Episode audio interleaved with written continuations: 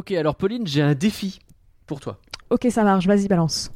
Alors, c'est un vrai défi en plus, hein, je t'ai pas prévenu en avance ni rien. Euh, C'est pour ça que j'ai peur. je vais, te, je vais te demander, en 30 secondes à partir de quand je vais dire top, de m'expliquer le principe du film Lightyear sans te tromper.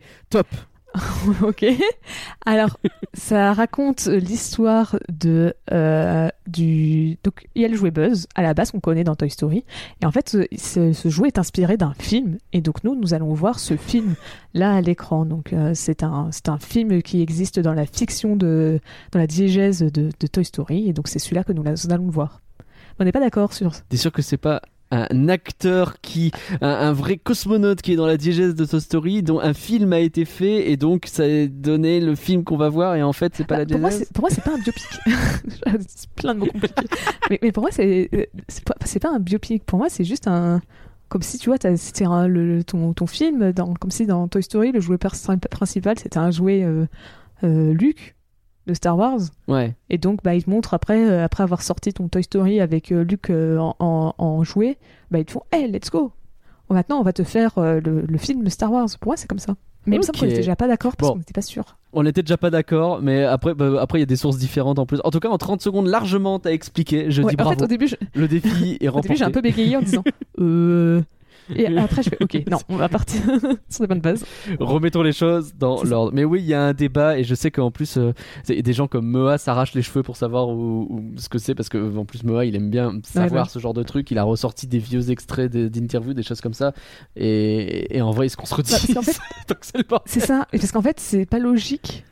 Parce que dans le film, tu vois que tout fait très futuriste, alors que bah, Toy Story, ça se passe euh, à notre époque, quoi. Bah, c'est censé être contemporain, ouais. Mais après, est-ce que c'est si futuriste que Oui. ça ou est-ce que moi, mon point de vue, c'est que c'est la fusée est pas si futuriste, mais que c'est quand lui arrive dans ce que je suppose être un genre de monde extraterrestre, là, ça devient futuriste. Mais Ouais. c'est de l'interprétation comme d'habitude. Donc, Écoutez ce podcast en, en août ou en décembre ou en août ou septembre euh, 2022 et comme ça vous verrez si on bah, s'est foiré ou pas. Qui s'est foiré, à quel point surtout, je pense que si ça se trouve, euh, ils vont faire l'intro du film, ce sera, vous avez tous réfléchi pour comprendre. Arrêtez de réfléchir, ça n'a aucun sens. Et là, ils lancent le film. ça. C'est- ça que j'aimerais. J'aimerais être un flan. Un flan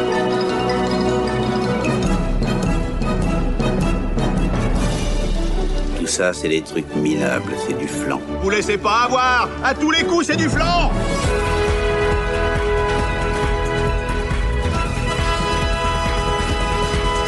Faut l'animer, le podcast qui va faire le buzz à la vitesse de l'éclair. Merci à tous, Oh, bonjour. va. En vrai, ça va. hein. C'est vrai? Ah bah dis donc pour une fois. Attends parce que j'ai préparé celle de fin, là je m'en souviens vaguement, elle est bien aussi. Bonjour Pauline, comment tu vas? Bonjour la glace, ça va très bien. Aujourd'hui on a le plaisir de recevoir euh, Romain aka Archeo Toys. Comment ça va?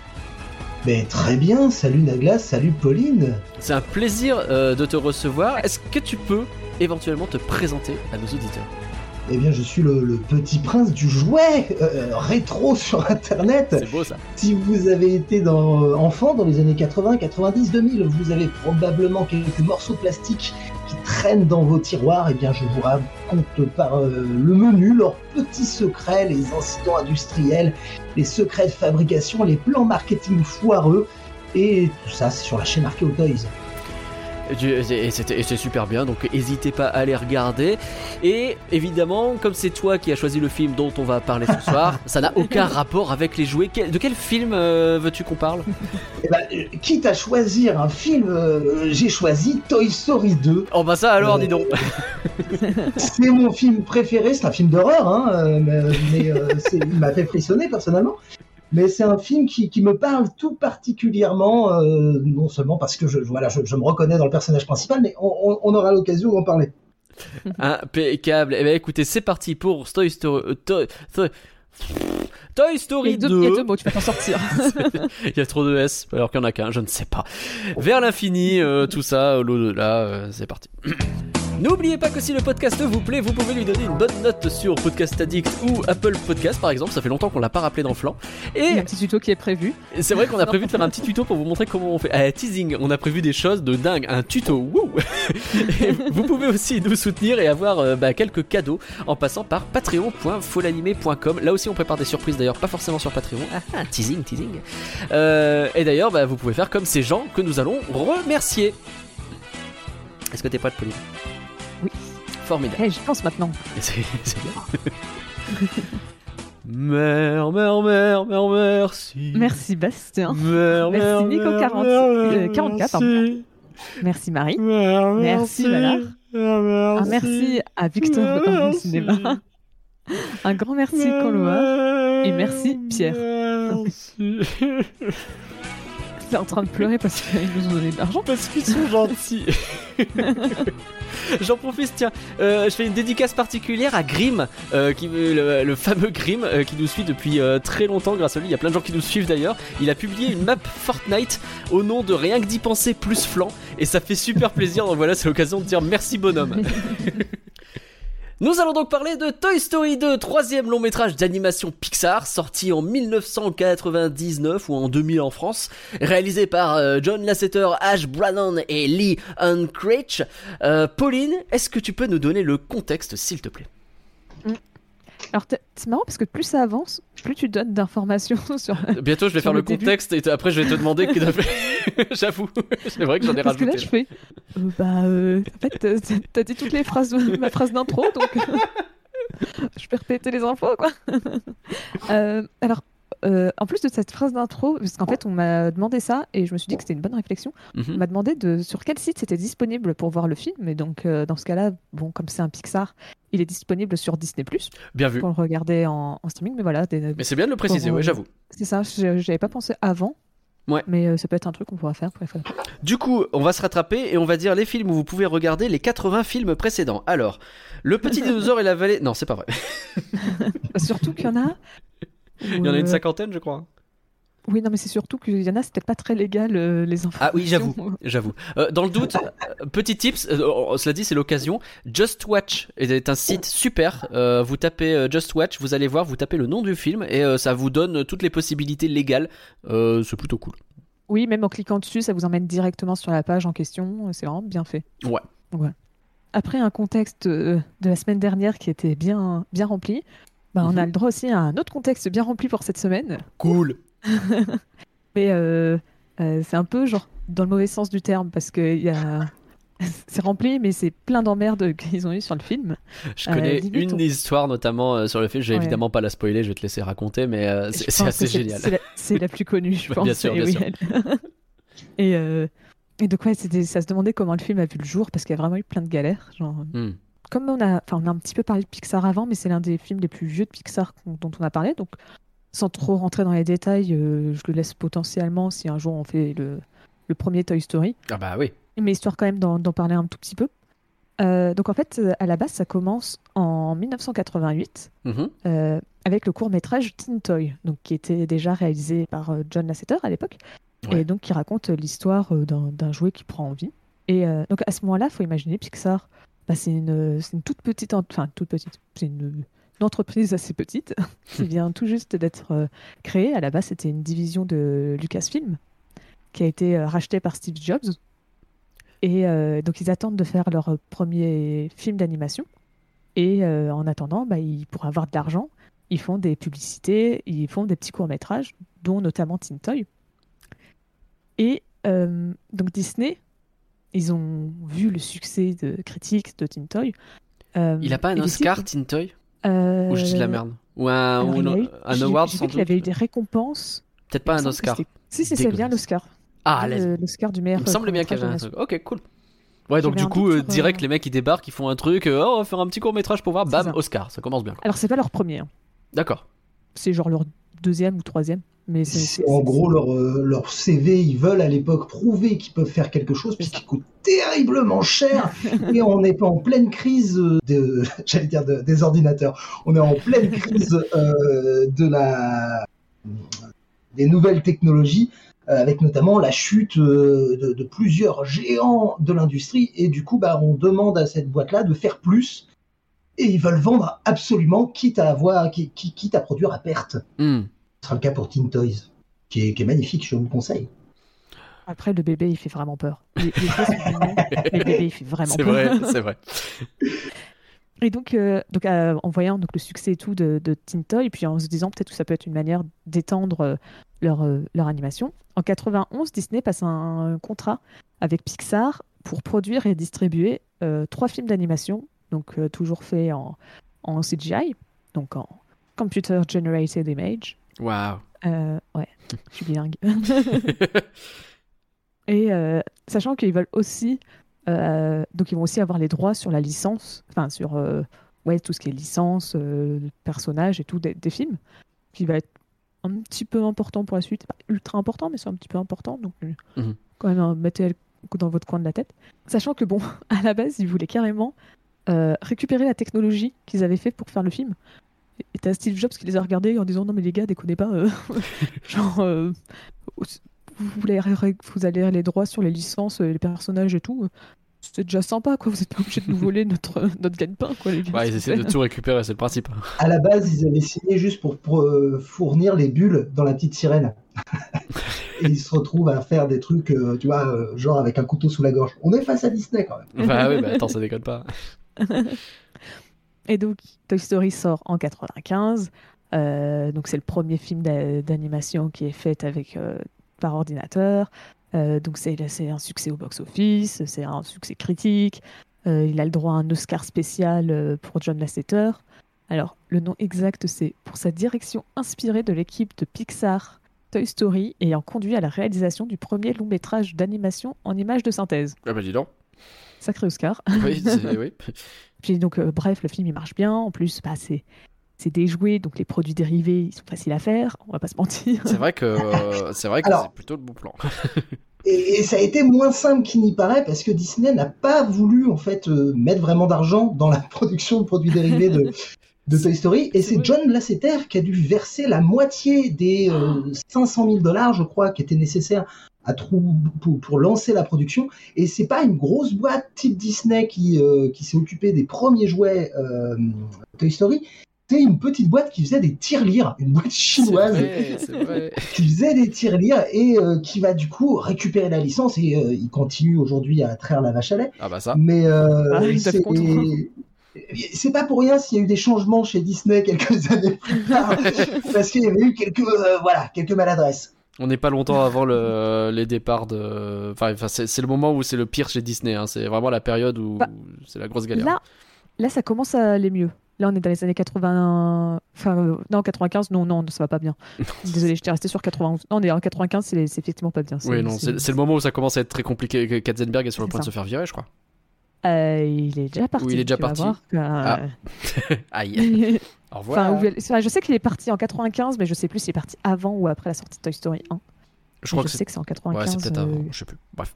En tout cas, euh, Disney War, hein, on, vous l'a déjà- on vous l'a déjà recommandé, mais ce bouquin Disney War, c'est exceptionnel. Et on y raconte aussi que, encore une fois, Michael Esner, visionnaire, euh, qui. euh, non, non, non, non, on fait pas de jouets, euh, on fait pas de produits dérivés pour Toy Story. T'es sûr, gars? Ouais, t'inquiète. D'accord. on te fait confiance, chef. Et donc Lasseter, il a l'idée de faire une suite à Toy Story quand il a vu un enfant avec euh, à la- donc il est à l'aéroport et il voit un enfant qui joue avec une euh, avec un jouet Woody Ouais. et euh, et donc il, ça le, le voir comme ça jouer avec euh, un de ses personnages et tout ça lui a trop fait plaisir et donc euh, il s'est dit tiens je vais faire un, un deuxième film pour euh, partager euh, cette euh, parce que les, les gens sont attachés à ces personnages et donc comme ça on va les, ils pourront retrouver des personnages qui sont familiers donc il voulait vraiment faire une Hmm. suite Est-ce que je suis, Et, euh, je suis tout de suite euh, très très médisant et il a vu l'enfant, il a fait oh putain mais ça se vend vraiment, vas-y on fait une suite. Je sais pas si c'était son genre à lui. ok, Mais je pense qu'il a été rassuré quand même de récupérer les 500 000 dollars qu'il avait mis euh, tu m'étonnes, tu dans l'affaire. Mais euh, c'est alors il faudrait le vérifier, mais il me semble que c'est une scène qui s'est passée en France en plus. Ah ouais? Euh, il Non. me semble que c'est euh, que, que ça s'est passé en France à Disneyland Paris. Mais non. À, à- à checker. Vous pourrez m'insulter dans les commentaires ou où vous voulez sur les réseaux sociaux si j'ai tort. Mais euh, Ah, moi, j'avais vu que c'était dans un aéroport. Alors, c'est peut-être un aéroport en allant à Paris. et il me semble que euh, c'est que, le- enfin, dans, dans ces histoires-là, ce- Paris est souvent présent. C'est c'est la même Mm. chose pour euh, Maman, j'ai raté l'avion. Euh, mais euh, il faut aussi dire, et c'est, je pense, important que la CTR s'était vraiment inspiré de ses jouets d'enfance pour le premier, euh, pour, pour le premier Toy Story. Euh, Woody, le, le, le, le cow-boy parlant, bon, bah, du coup, c'est tous les cow-boys parlants euh, des années 50, Ouais. puis le Heidi Woody. Et c'est surtout un Casper parlant, Casper le fantôme, Ah ouais. avec une, une ficelle qu'il avait quand il était petit et qui lui a inspiré du coup l'envie de ce personnage-là, qui existe déjà dans les premiers drafts de, de- du, du court métrage Teen Toy. Euh, et euh, à la base, le, notre ami Buzz l'éclair, c'était plutôt, bah, enfin, il s'appelle Buzz l'éclair puisqu'on est dans- clairement sur un jouet des années 60. En fait, c'est Buzz Aldrin. Oui, bah oui, bien sûr. Donc, euh, c'est un jouet des milliers des années 60. euh, et là, il se rend compte que bah, les personnages que lui voyait comme des personnages un peu passéistes, bah, ils, ils existent, enfin, ils ont une vraie résonance dans le monde réel. Hmm. Et je pense qu'il y a quelque chose d'important aussi à noter, c'est que euh, cette fois-ci, après avoir vu le premier euh, Toy Story, Mattel accepte de prêter sa Barbie Eh oui. chose qu'ils avaient refusé quelques années plus tôt. Donc ça, je- ça, ça- ça change la donne. Je pense qu'ils ont euh, quand euh, le premier Toy Story sort, ils ont toutes les cartes en main pour proposer quelque chose de grandiose. Mais mais Pauline va nous le dire, bah, c'est pas si simple que ça. Ah, surtout que. Euh, donc, ils sont. euh, la est allé voir. euh, donc, à ce moment-là, c'est Joe Roth. Vous ne le connaissez pas, et pourtant, c'est le successeur de Katzenberg. Voilà. Tout le monde connaît Katzenberg. Personne connaît Joe Roth, son, Oui, c'est vrai, c'est successeur. donc, le, donc, qui est le nouveau dirigeant des Walt Disney Studios. Et, et bah, le, le Joe, il est vraiment partant parce qu'à ce moment-là, il y a le Aladdin et le retour de Jafar qui vient de sortir. Et donc, qui avait remporté 100 millions de dollars de profit. Euh, ça avait vraiment, c'était la, la cassette qui s'est le mieux vendue de tous les temps. C'était vraiment un succès énorme. Et, euh, et il espère refaire la même chose avec Toy Story 2. Hmm. Euh, donc, à ce moment-là, le doute commence à planer un peu sur le film. Est-ce que ça sera de la 3D chez- fait, chez Pixar? Est-ce que ça sera un film en 2D Est-ce donc fait par les Walt Disney Feature Animation, donc les- ceux qui s'occupent des suites directement en DVD, enfin en cassette à l'époque. Euh, est-ce que même est-ce qu'ils mettront suffisamment d'argent pour ramener Tom Hanks et euh, Tim Allen? Parce que vraiment on est sur ce niveau-là de ouais non mais on va faire une suite très vite fait pas cher. Donc bon c'était un peu compliqué, ça savait pas trop. Et donc à ce moment-là le film fut annoncé donc euh, le 12 mars euh, 1997 à la presse. D'accord. Et donc, euh, le film, il sort, bah, c'est ce que je disais, il sort dans à peu près deux ans, en 99. Et donc, ils savent toujours pas si c'est Pixar qui va travailler dessus parce que bah, il y avait Mille et une pattes qui était en production à ce moment-là. Et ils savaient pas s'il allait y avoir suffisamment de personnes pour travailler sur deux films en même temps. Hmm. Et résultat, ils ont récupéré des animateurs qui travaillaient sur deux jeux vidéo Toy Story. Mais non. Et ils ont fait, bah les gars, vous arrêtez de bosser sur Toy Story, le jeu vidéo, vous bossez sur Toy Story 2. Ah, stylé. Steve Jobs a, a- a- a fermé le studio de jeux vidéo pour euh, remettre les équipes sur le film. Ouais. C'est ça. On n'a pas le Et, time. euh, non, mais c'est vraiment. Et euh, ce qui fait qu'en gros, euh, donc à ce moment-là, ils prennent aussi. euh, donc le réalisateur du film, c'est Ash Brannon, Ouais. qui est un petit nouveau qui vient de sortir. J'ai pas noté l'école, je suis trop bête. De l'école Karl Hart. Oui, c'est logique. bah, finalement. Classique. oui, non, mais j'ai eu un doute, mais oui.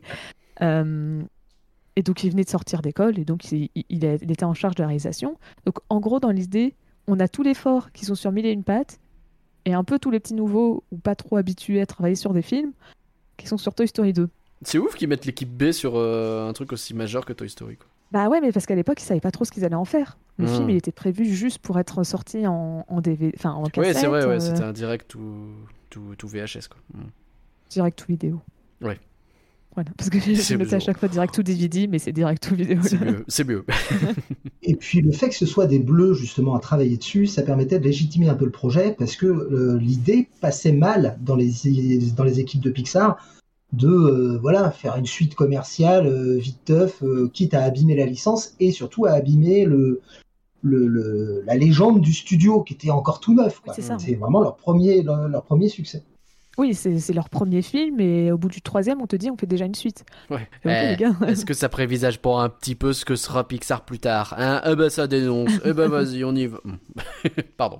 Euh, et donc, résultat, donc, euh, au bout de quelques mois de travail sur le film, euh, en fait, chez Pixar, ils se rendent compte qu'ils n'arriveront pas à en faire vraiment un film low cost parce qu'ils ont un peu, dans- bah, ils ont quand même de l'ambition. Et, et donc, ils, ils veulent faire un beau film. Et donc, ils demandent à Disney est-ce que ça serait pas plutôt de sortir le film au cinéma Hmm. plutôt que donc un, un direct sous vidéo? Et Disney, ils acceptent parce qu'en fait, ils se remarquent aussi que bah, le film, il serait pas rentable s'ils le sortent en, en- en cassette. Ah, ils ont fait les calculs. Parce que. euh, Bah ouais, parce que t'as le salaire des employés de Pixar, ça coûte cher. bah oui. plus cher que d'autres personnes en Eh oui, 2D. les amis. Et donc bon, ils ont fait ouais, on va le sortir au cinéma, vous avez raison. Bonne idée. Sachant qu'en plus, à ce moment-là, ils en profitent pour retravailler leur contrat qu'ils avaient Allez. euh, avec euh, Pixar, donc pour euh, arrêter, enfin pas distribuer seulement trois films, mais en passant à cinq. Hmm. Voilà. Oui, parce qu'effectivement, il y a un accord qui a été fait dès le départ entre Pixar et Disney pour que Ouais. Pixar euh, fasse trois films. Et bah, on se rend compte que Toy Story ça marche quand même vachement bien. On a une suite de prévus plus mille et une pattes. Bah, essayons d'en faire un petit peu plus. Et ce. Et la renégociation du contrat, ça va être un gros problème. de Steve Jobs qui veut vendre.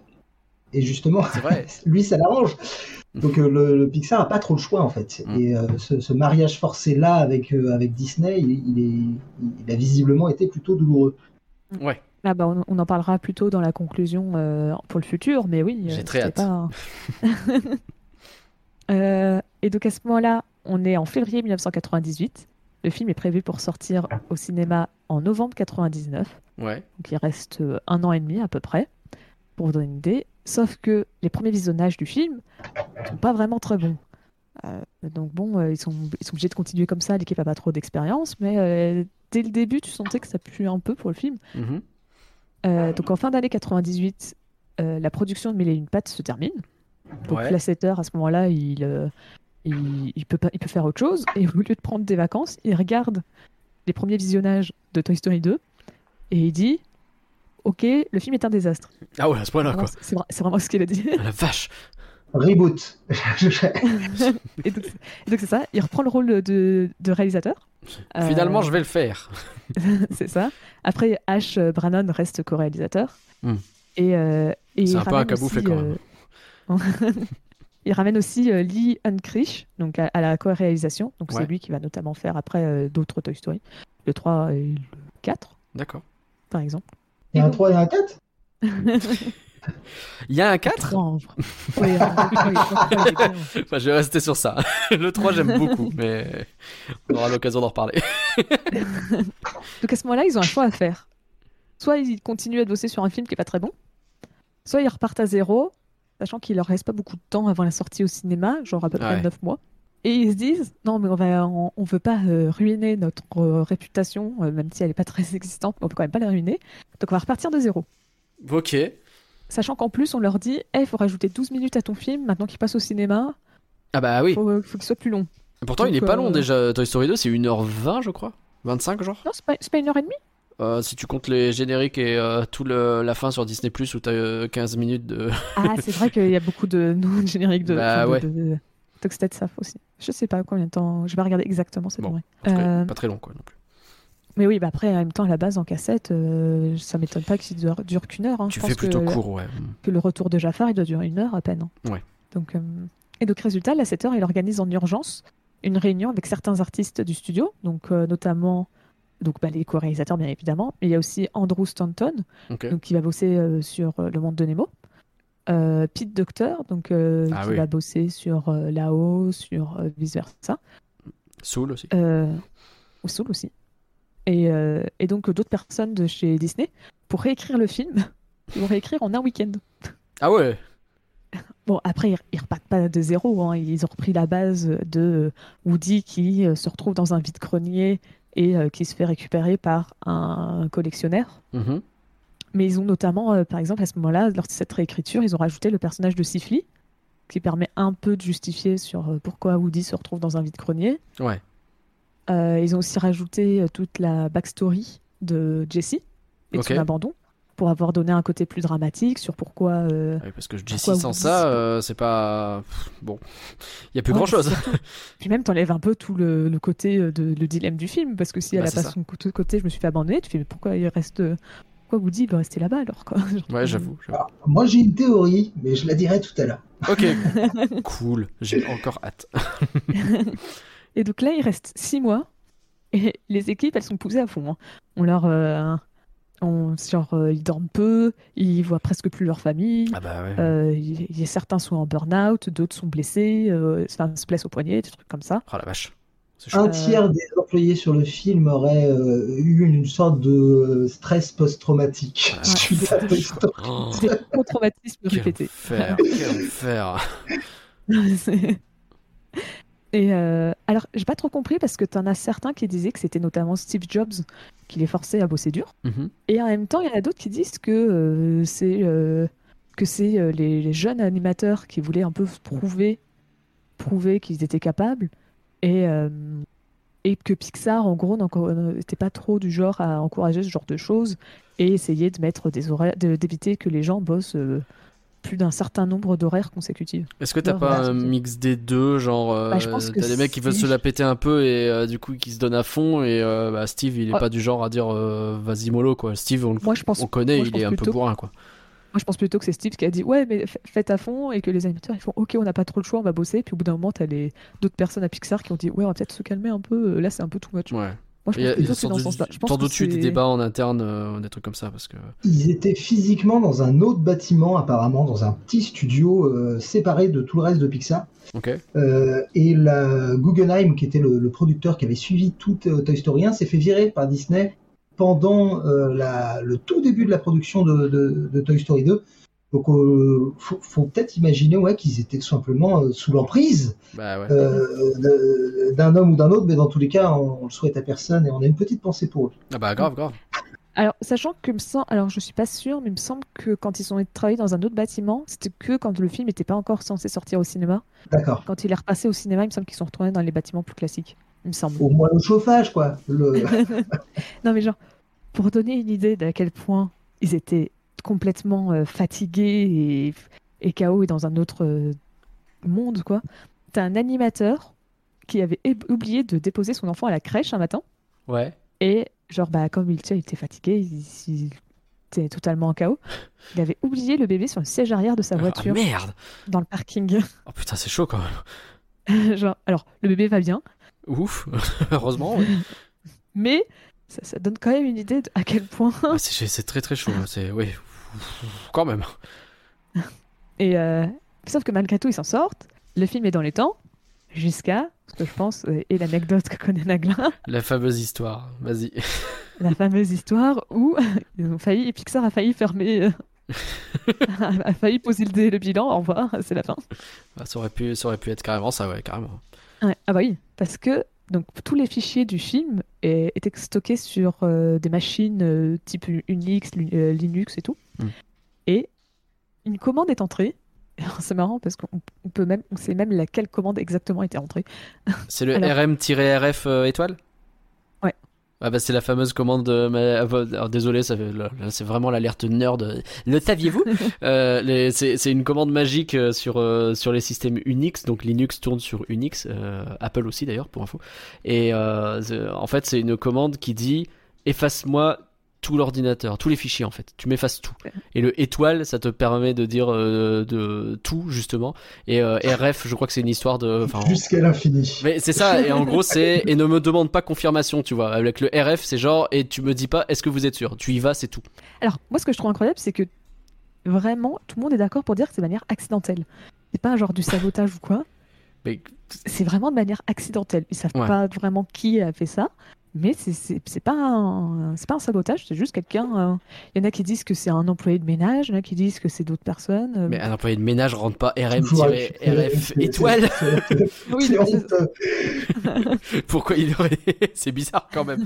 Ou alors c'est pas accidentel, mais ok, très Bah, chelou. euh, c'est ça. Et donc, bah, comme l'a expliqué Nagla, tout est supprimé de- du, du, du PC, enfin de- des machines. Parce que Ah zut, on n'a plus rien. Lol. Tout est supprimé. Et euh, et c'est l'un des, donc, des- un des directeurs techniques, donc c'est Oren Jacob, qui se rend compte. J'ai juste noté son nom. parce que Oren Jacob ressemble beaucoup à Irène. Irène Jacob, bah oui, et le tavier, la loge des dinosaures, tout ça. Ceux qui ont la rêve, ont la rêve, désolé. Euh, Disneyland Paris. et, euh, et de quoi et donc, il, il se rend compte qu'il y a tous les fichiers qui sont, qui sont en train d'être supprimés des PC. Et il fait Mon Dieu et, et il débranche en, en urgence les, les machines et tout en espérant arrêter. Hmm. Mais c'est trop tard. Et 80 90% des Oh, fichiers putain. qui concernent le film qui sont supprimés. On a sauvé la Sauf- tête de Andy. Ah merde. Et là, tu fais, ouais, c'est pas grave, ils ont des sauvegardes derrière. Sauf que je sais pas ce qui, qui a cassé des miroirs, mais euh, visiblement, le système qui permet de faire des backups a mal fonctionné. Je pense qu'ils ont pas dû regarder en fait à l'avance. Sans doute que, pas, ouais, ils ont mis ce n'ont truc-là pas en place. ouais. c'est possible. Ouais, mais ça sent le truc euh, qui a jamais été trop checké parce que ouais, C'est bon, il y a ouais. un backup et tu fais pas trop gaffe et le jour C'est où t'en ça, as besoin. tournes. Voilà. Et donc, résultat, ils n'ont pas non plus de backup. Et donc, le film il est censé sortir dans quelques mois. Ils ont plus rien. Aïe, Genre, aïe, aïe, euh, aïe, tout aïe. le- les deux dernières années de travail, bah, euh, ça vient d'être disparu. Et donc, à ce moment-là, c'est un peu la panique pour eux parce Ah que bah, ils n'ont pas le temps de, de faire en quelques mois ce qu'ils ont fait en deux ans. Non. Donc, ça veut dire qu'ils annulent le film. S'ils annulent le film, ça veut probablement dire que le deal avec Disney, euh, bah, il va être probablement annulé aussi. Vous allez rire. Il s'est passé un truc et on rit encore avec les copains. T'imagines aller voir Steve Jobs dans son bureau? Oh, en lui disant on, on- on- c'est la cassette. C'est Martinez il a mis la cassette et elle a bloqué même Meissner, hein. enfin, euh, globalement, n'importe oui, qui que tu vas voir, il te démonte et euh, c'était pas détendre les mecs. hein. Ouais, c'est ça. Et donc Crystal, là, ils se voient totalement abandonnés, enfin, euh, devoir fermer Pixar, c'est bon, c'est fini, c'est la fin. Mm. Et heureusement pour eux, parce que donc, nous avons, vu le film, nous avons vu le film, pardon, j'ai un peu bégayé. Donc ça veut dire qu'il y a une A priori, il y a une solution. ouais. Et c'est une, euh, une madame, Gadi Suzman, c'est une autre directrice technique du film. Bah, elle avait accouché quelques temps avant, euh, pas pendant la production. Et, euh, et en fait, elle travaillait depuis chez elle pour s'occuper de son, de son bébé. Et bah, elle avait fait une copie de tous les fichiers du film sur son PC pour pouvoir travailler depuis chez elle. Et donc, elle a pu tout ré- ils ont pu tout récupérer les fichiers à quelques jours près. C'est ouf, hein, ça veut dire qu'elle a quand même eu une copie entière du film chez elle, ce qui en Ah, soi, ah. je suis même pas sûr que ce soit une excellente idée. Et Ah bah, euh. mais pour le coup, ça les a et puis à sauvés. l'époque il faut venir avec une camionnette Bah, tu m'étonnes. Après, l'avantage, c'est qu'à l'époque, tu pouvais peut-être tout faire tenir plus facilement qu'aujourd'hui. Parce que je pense qu'aujourd'hui, tu veux faire tenir tout ce Toy Story 4 sur un seul, sur un seul disque dur.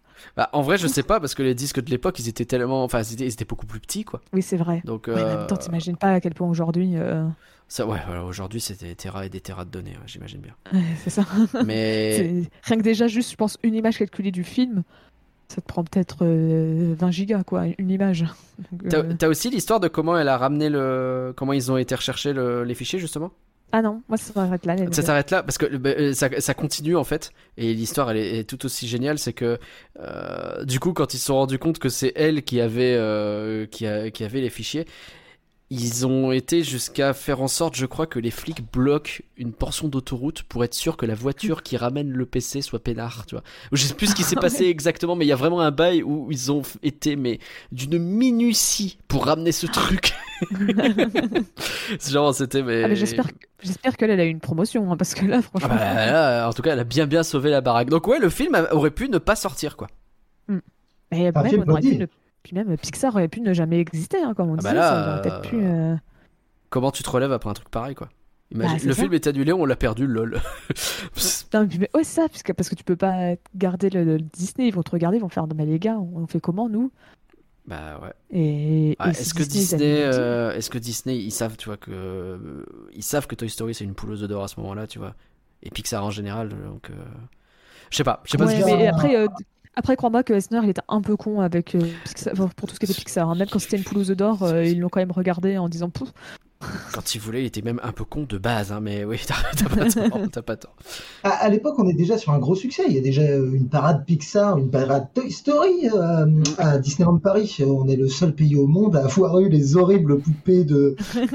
de, de- comment il s'appelle euh, euh, non, Sid, pardon.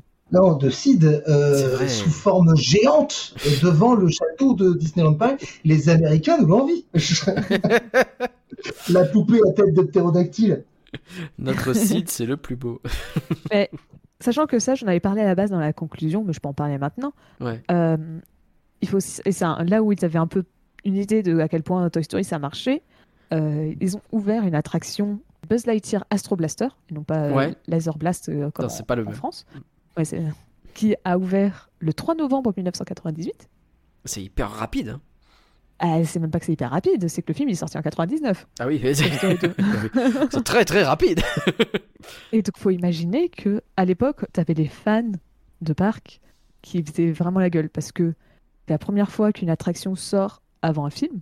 Genre, Hmm. c'est même pas. D'habitude, c'est les attractions sont. euh, le film sort au cinéma, ça marche, les enfants, une attraction. Là, c'est. En fait, c'était dans le plan marketing de faire quelque chose sur euh, Toy Story 2. C'est pour ça que c'est marqué que euh, Buzz Lightyear's euh, Astro Blaster est inspiré de Toy Story 2 Hmm. parce qu'ils ont.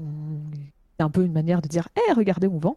Ouais. D'ailleurs, Zurg, la première fois qu'elle a été présentée au public, c'était dans cette attraction. Ah bah là, j'avoue. Puisque bah, avant, il n'existait pas dans le 1 Zurg. Donc, Bah, euh, la première fois que les gens ont entendu parler de Zurg, c'était dans cette attraction. Bah Zorg, il est présenté vite fait, mais c'est un nom quoi. Il a pas de tête, il a pas de. Oui, c'est ça. On- Mm. On nous parle de l'infâme empereur Zurg, mais on... on- Et là, tu peux voir à quoi son, son design, euh, à quoi il ressemble et tout. Et il a fallu que ce soit pour un film Pixar et pas pour un film Disney quoi. et ça, et en fait, il faut en plus imaginer qu'à l'époque, bah, on savait pas trop ce que ça allait donner le partenariat Disney-Pixar. Donc, il y en a qui faisaient Mm. aussi un peu la tronche par rapport à ça en disant Bah oui, c'est juste, ils nous forcent du marketing d'un film qui va sortir. Ça se trouve, le film, il va être un peu oublié. Ça se trouve, Pixar, ça va pas marcher sur le. Enfin, Disney-Pixar, ils vont pas s'entendre sur Mm. le long terme. Parce que c'était Disney était beaucoup moins associé à Pixar et vice-versa quoi, Oui, par rapport à aujourd'hui. Et vice versa, c'est le oui, cas de le dire. euh, Alors là, par contre, je vais faire un, un- un très gros saut dans le temps, Ouais. même si le, parce que techniquement tout le contexte sur le film est plus ou moins terminé. Je vais faire un très gros saut dans le temps jusqu'en 2019, Ok. donc euh, pour les 20 ans du film. Ok. Et bah, euh, faut, euh, les, les plus vieux s'en rappelleront. Je compte pour une fois dans les plus vieux. Mais euh, dans le générique de fin de Toy Story 2, donc dans le, toute cette scène de bêtisier, il y a une scène qui a été coupée. Ah oui, c'est vrai, j'en ai entendu parler. C'était quoi déjà? En fait, à la base, tu avais euh, euh, Papy Pépite qui, euh, qui avait euh, qui a invité deux poupées Barbie en leur disant Ah, si vous voulez, euh, je peux vous trouver un, un- je peux vous trouver un moyen de, de, de jouer dans le film et tout. Hmm. Et donc, après MeToo et euh, Harvey Weinstein, ça passait mal. C'était chaud. Encore plus euh, quand on connaît John Lasseter. Parce que Ouais. bon, je n'en ai pas parlé parce que dans ce cas-là, je enfin, Ouais. c'est pas qu'il faut pas le mentionner, mais c'est que je voulais vraiment parler du contexte du film en lui-même. Et bon, John Lasseter, il a été euh, remercié de Disney par, par- de, enfin, de Disney et Pixar parce qu'il y a eu énormément de témoignages à son encontre, euh, comme quoi il avait agressé sexuellement des femmes Hmm. lorsqu'il travaillait à Pixar. Donc bon, euh, le, le fait d'avoir cette blague, Ça, ça passait plus quoi. c'est ça. Aujourd'hui, ça marche que moins bien c'était que... bon.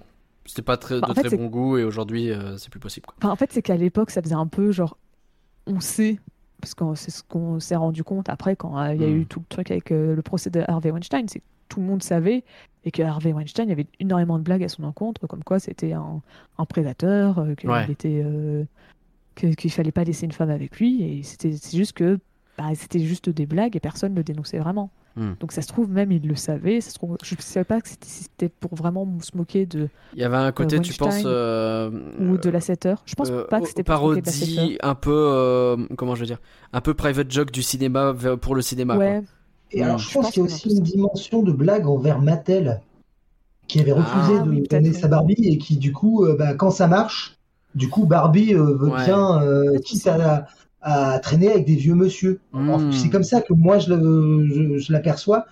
Mais c'est sûr que oui, l'épisode de la main aux fesses euh, sur la, la fée Clochette, qui a déclenché euh, toute l'affaire autour de, de John Lasseter, Ouais. euh, a révélé des choses chez Pixar. Et euh, c'est triste à dire, mais le, le fait que le film ait été sauvé par une femme enceinte euh, obligée de travailler chez elle, euh, alors qu'elle vient d'accoucher, euh, elle avait accouché vraiment quelques jours avant, hein, Ouais. mais elle n'avait pas pu s'empêcher de continuer à travailler. C'était symptomatique effectivement d'une d'une certaine euh, philosophie toxique euh, qui s'était infiltrée au studio et qui n'a Bah. rien à faire euh, dans le milieu professionnel ou où que ce soit. Clairement. Et, et ça refait penser à ce qu'on disait sur les conditions euh, très complexes de toute façon dans lesquelles le film a été fait, hein, euh, pour les femmes, pour les hommes, pour tous, euh, ne serait-ce qu'en termes de, de charge de travail. Quoi. Enfin, je veux dire, c'était inhumain les conditions a priori. hein, si on parle Oui. de d'un Oui, nombre même incroyable de gens qui. Plus jamais on fait un film comme ça, quoi, parce que c'était vraiment. Donc c'est un film qui sort un peu dans la douleur, dans les larmes euh, et tout ça, ça. quoi. Hmm. Et euh, Mais, mais il sort, comme prévu, le 13 Ouais. novembre 1999. Là, il a connu un très joli succès. hein. ah bah, Euh, oui. Pour un budget de 90 millions de dollars, il en rapporte 497 millions. c'est ok. Donc, euh, après, il va notamment remporter des Emmy Awards, euh, donc, dont celui du meilleur film. Hmm. Euh, il va aussi gagner le Golden Globes du meilleur film euh, comique euh, slash comédie musicale. Ouais, carrément. T'as pas, pas vraiment contre- de catégorie animation à ce moment-là d'ailleurs. Et c'est pour ça qu'aux Oscars, euh, il est euh, juste nommé dans la catégorie meilleure chanson originale. Ouais.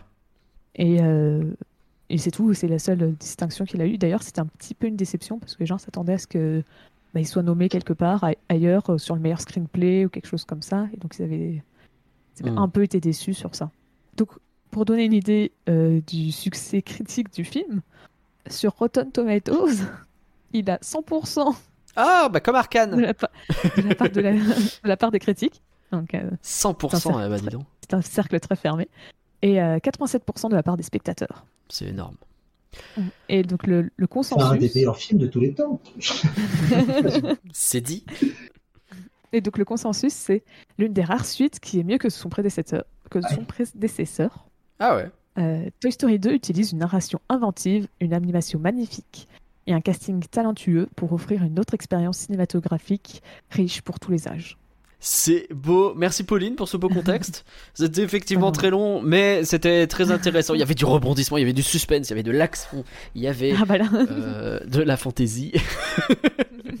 Alors, en résumé, Toy Story 2, c'est l'histoire de jouets qu'il faut impérativement retirer des étagères et faire vite un rappel massif de produits. Pas seulement parce qu'ils sont sentients, hein, mais surtout parce que bah, ils sont suffisamment cinglés pour mettre le bazar dans une grande surface, créer un carambolage monstre qui va jusqu'à péter les lampadaires de la municipalité, monsieur le maire est pas content, perdre des bagages et voler constamment des trucs et même pratiquer le détournement d'avion, voire risquer une catastrophe aérienne majeure parce que, on le rappelle, un avion qui se pose sur un jouet qui serait placé pile au mauvais endroit sur la piste, c'est un coup à envoyer en vrille l'avion, même s'il est au sol, hein, donc c'est pas une bonne idée. Rappelez les jouets, ils sont dangereux. Alors Toy Story 2, c'est du flan ou c'est pas du flan? Je vais pas vous demander si vous l'avez déjà vu, euh, là, euh, on est sur euh, ce qu'on appelle une question rhétorique. Je, je pense que oui. Alors honneur à l'invité, évidemment, Archeo Toys. Donc c'est du flan ou c'est pas du flan? Tu nous as un petit peu spoilé. Alors, euh, moi, je vous dirais que c'est c'est peut-être le flanc, mais c'est c'est le flanc, le dessus du flanc. Le flanc qui a un peu brûlé euh, à, à cause de la chaleur de, de, de, de, de, de- de- de la production, de, Ouais. de tout ce que Pauline a pu raconter. Mais il y a ce petit côté sucré, ce petit côté gourmand qui, Mm. à mon sens, effectivement, dépasse l'original. Euh, donc c'est le flanc, mais c'est le sommet du flanc. Le sommet du flan, c'est joliment dit. Pauline ah, mais c'est pas du flan. Oh, c'est pas du flan du tout. Je vois Ah que euh, il y a Ah, une- mais euh, alors en fait, faut vraiment savoir que quand j'étais petite, j'ai regardé Toy Story 2 en boucle. Ah ouais? Je regardais pas le 1. Genre, j'avais le- les deux en DVD, mais le 1, je l'ai presque pas regardé. Alors le 2, je le mettais tout le temps en boucle. Je sais pas si c'est parce qu'il y avait un cheval dedans. C'est peut-être parce qu'il y avait un cheval dedans. Me connaissant, il voit pas. Il y avait un cheval et j'aimais bien la séquence de début de Buzz. Voilà, Ouais. C'était ça, c'est tout ce qu'il me fallait quand j'étais petite pour remater un film en boucle. Mais euh, Je comprends pas que t'aimes pas Mais, Star euh, Wars. hein. On va en reparler. il n'y a, pas de pas chevaux. C'est vrai qu'il y a pas. y a des chevaux dans Star Wars Alors. Star Wars 9 techniquement, mais je sais pas si Oui, c'est bah le Star Wars moment 9, ni c'est un l'occasion. Un peu beaucoup plus tard. euh, j'a- J'avais plus. euh, J'avais plus 5 ans. Et il y a des tonnes tonnes. Bon, ok, d'accord, j'arrête. Euh, donc c'est pas du flan la pour toi. Et pour Non, moi, euh, je vais me faire des ennemis aujourd'hui. J'ai envie de dire que c'est du flan. Alors en fait, comment tu peux dire ça? en fait, je trouve que c'est le plus faible de la trilogie. Et je trouve que Pixar, en fait, s'est créé une réputation de studio qui fait des trucs hyper originaux, alors qu'en vrai, son troisième film, c'est déjà une suite. Et que pour moi, alors, je, je- j'ai, j'ai, j'ai l'impression d'être bien, bien en, en infériorité, mais je trouve vraiment que le premier est bien meilleur que le 2. Euh, et et euh, sur, la, sur la trilogie, je trouve que, enfin, le 2, c'est vraiment celui qui est un peu oubliable. Quand j'étais gosse, en fait, c'est vraiment pas celui que je regardais. Je, pour le coup, c'est l'inverse de toi, Pauline. Moi, je regardais vraiment beaucoup le 1. Pardon, j'essaye de ne pas de ne pas tuer les gens euh, en, en disant des insanités. J'essaye vraiment fort, je vous promets. Et ouais, non, le, le, le premier Toy Story m'a défoncé à l'époque et le 2 nettement moins. Donc en fait, j'ai envie de dire que c'est du flan. Mais mais bah, après, le film est chouette. Hein, je dis pas le contraire. Mais voilà. Comment tu peux dire que c'est On du flan débattre. Sérieusement. Je- J'ai envie de dire que c'est du flan. Ouais, C'est une façon de dire eh, on va en parler. Je pense que non euh, Parce à que la fin, si tu me dis que, parce qu'à la fin, t'as quand même osé me dire que la planète, euh, la planète sauvage, c'est pas du flan, mais tu me sors que Toy Story 2, c'est du flan. j'avoue. Bah, en fait, faut pas déconner, quoi. là dans le sens où il y a un côté. C'est comme une raclette où on ne verrait plus euh, du tout la pomme de terre ni euh, le jambon, mais simplement un fromage industriel, probablement fabriqué dans les Côtes d'Armor et qui se veut montagnard. Et on se dit, ah ben, flûte, il y a, il y a un filigrane derrière. Et euh, peut-être que Nagla, tout simplement, euh, enfin, ne, ne le perçoit pas.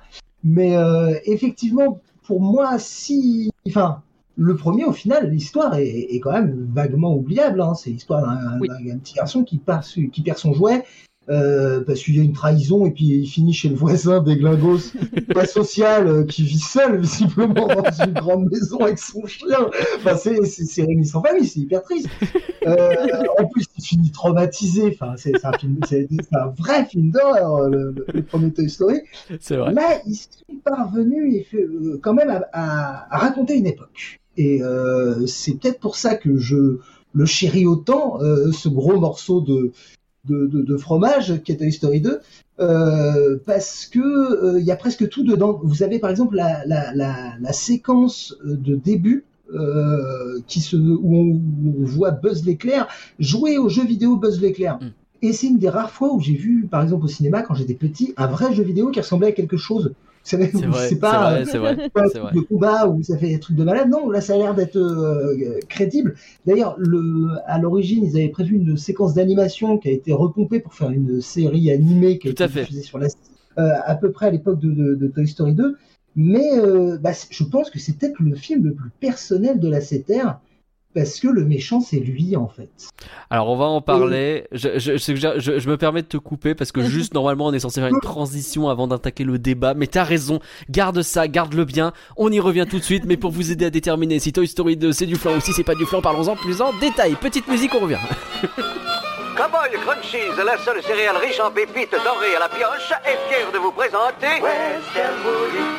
Venez tous mes amis, voir Jessie, la reine de la fraise.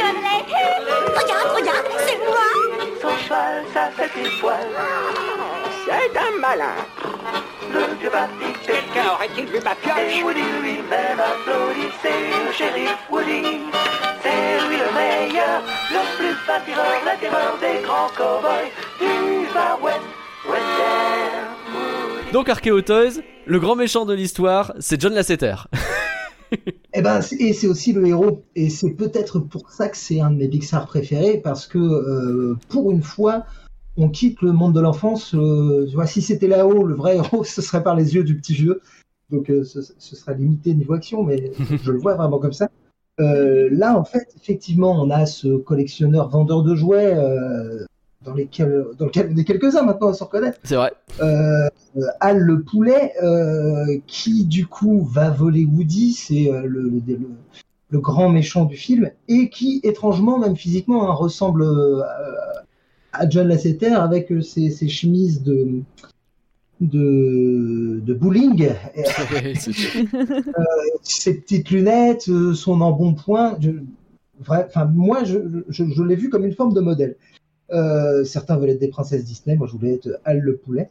Euh, le l'important dans le film, c'est que pour moi, c'est qu'on donne un vrai background aux jouets. Le- le- le- Et c'était le meilleur moyen Ouais, ça, ça te plaît ça. pour la de raconter euh, bah, sa propre histoire, puisqu'on a euh, deux mondes qui, qui s'affrontent. Mm. On avait euh, la, la modernité de, de Buzz l'éclair dans le premier opus.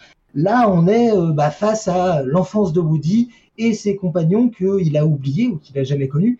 Et ça ramène à un truc qui est hyper important, c'est l'origine de Woody et Hmm. l'absence du père.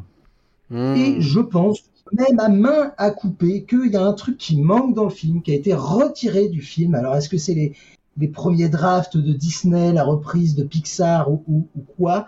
Mais euh, c'est pas anodin que euh, on n'ait toujours pas de vision du père de Woody, c'est pas euh, du père de Andy, Andy, ouais. c'est pas que euh, Woody soit un jouet des années 50. Qu'est-ce que fait un, un cow-boy des années 50 dans, le- dans les mains d'un petit garçon? On sait pas. Et puis le vide-grenier. Si vous regardez bien ce que vend la mère de d'Andy, c'est essentiellement des trucs de la maison, mais des trucs d'hommes en fait. Et le, Ah ouais. je pense qu'il y a un truc.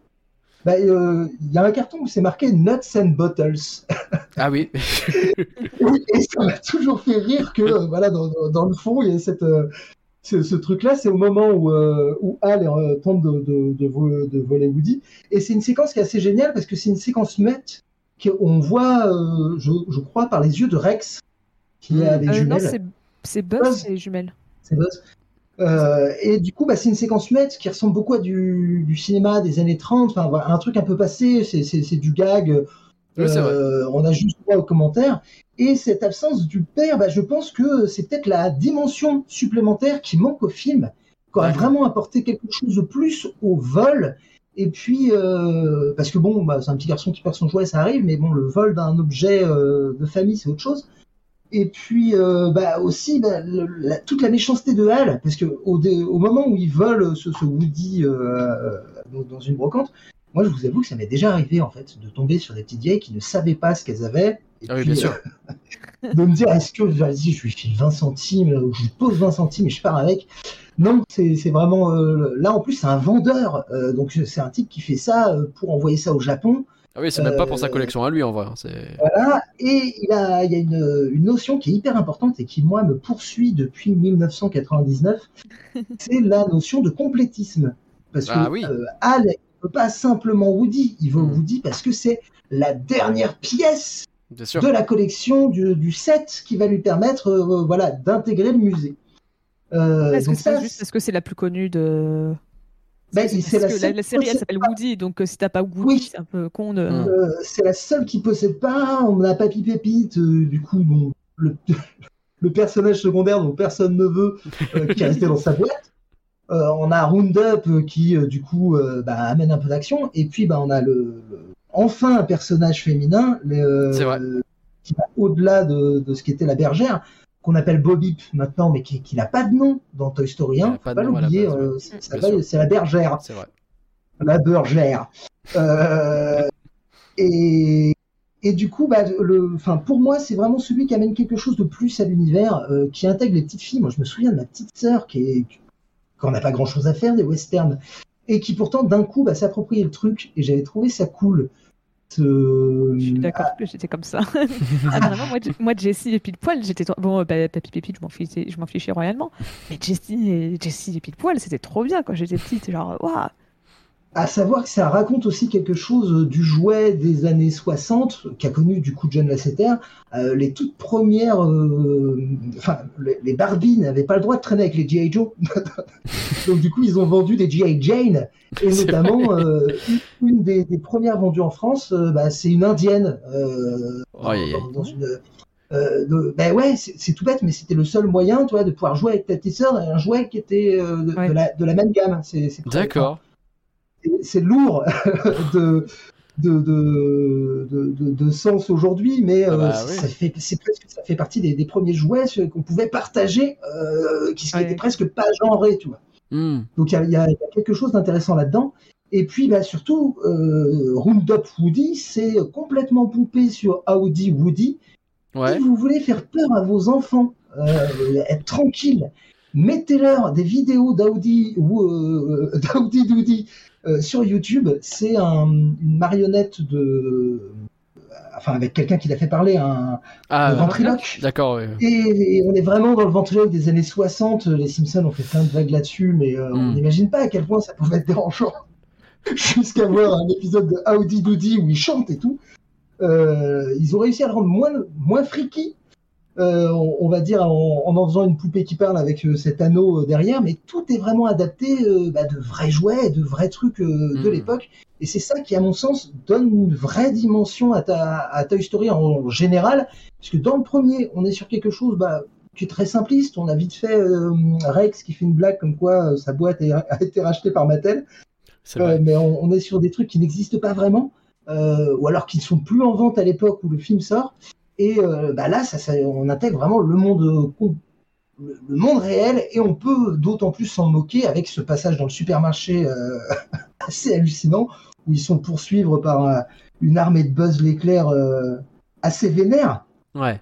Euh, la nouvelle version. de La Buzz nouvelle version, bah oui, et puis qui, qui est aussi cinglé que le premier de base, hein, ce qui pose plein de questions sur comment ce monde tient debout, puisque manifestement tous sais les si Buzz un- l'éclair sont cinglés, donc comment ça se fait qu'ils ont pas tous attaqué? Pour moi, ce film aurait dû se transformer en Small Soldier. Je sais pas si vous avez déjà vu.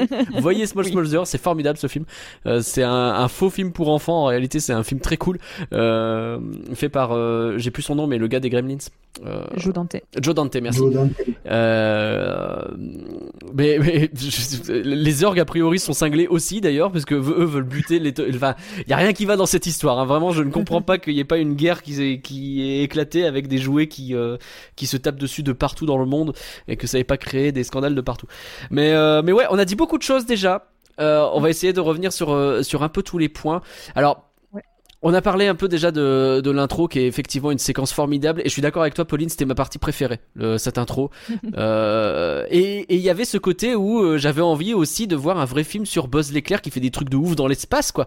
Et limite les histoires de jouets je m'en foutais déjà. Et je pense que il y a un vrai bail où à l'époque quand je regarde Toy Story 2 j'ai eu les deux films en même temps. J'ai eu Toy Story 2 et j'ai eu le fameux pilote euh, de la série animée.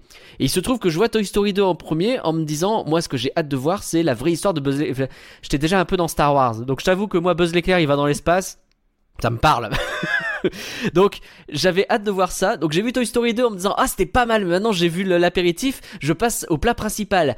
Le pilote nul de la série qui a fait trois épisodes tellement c'était à chier. Donc j'étais très déçu et, et donc ça a été un mauvais dimanche après-midi pour moi. donc je pense aussi que c'est pour ça que j'ai un problème avec Toy Story 2. Mais cette intro, c'était ça que je cherchais, c'est ça que j'espérais dans l'autre film en fait. Mais pendant une heure, tu vois. Mais euh, après, moi, j'ai toujours préféré Woody à Buzz. Donc, euh, c'est pour ça que. On est tellement en désaccord sur ça. Donc, je pense que c'est pour ça aussi que je préfère mieux euh, Toy Story 2 Ouais, à- bah oui. au, au- au 1, par exemple. Mais euh, bah, aussi parce que dans le 2, il est plus gentil. En fait, Oui. je pense que c'est tout un cercle. C'est tout un cercle où j'ai plus regardé le 2 parce que bah, ça me parlait plus de base. Hmm. Je me suis mis à plus aimer le Woody du 2. Et donc ainsi de suite, parce que Buzz, on va pas se mentir, il sert vraiment à rien dans ce film. Et je trouve ça assez génial, justement, qu'on a un super-héros qui soit complètement inutile pendant tout le film et qui, qui court avec. Il est pas plus utile que Rex, en fait. Le- C'est- dur, voilà, mais c'est euh, vrai. Bah, c'est- en vrai, il est utile. En fait, il est utile à la fin euh, dans toute la scène à l'aéroport. C'est là où Buzz se être utile. Il sert un peu de voix de la raison aussi. C'est lui qui organise un peu la- le sauvetage, etc.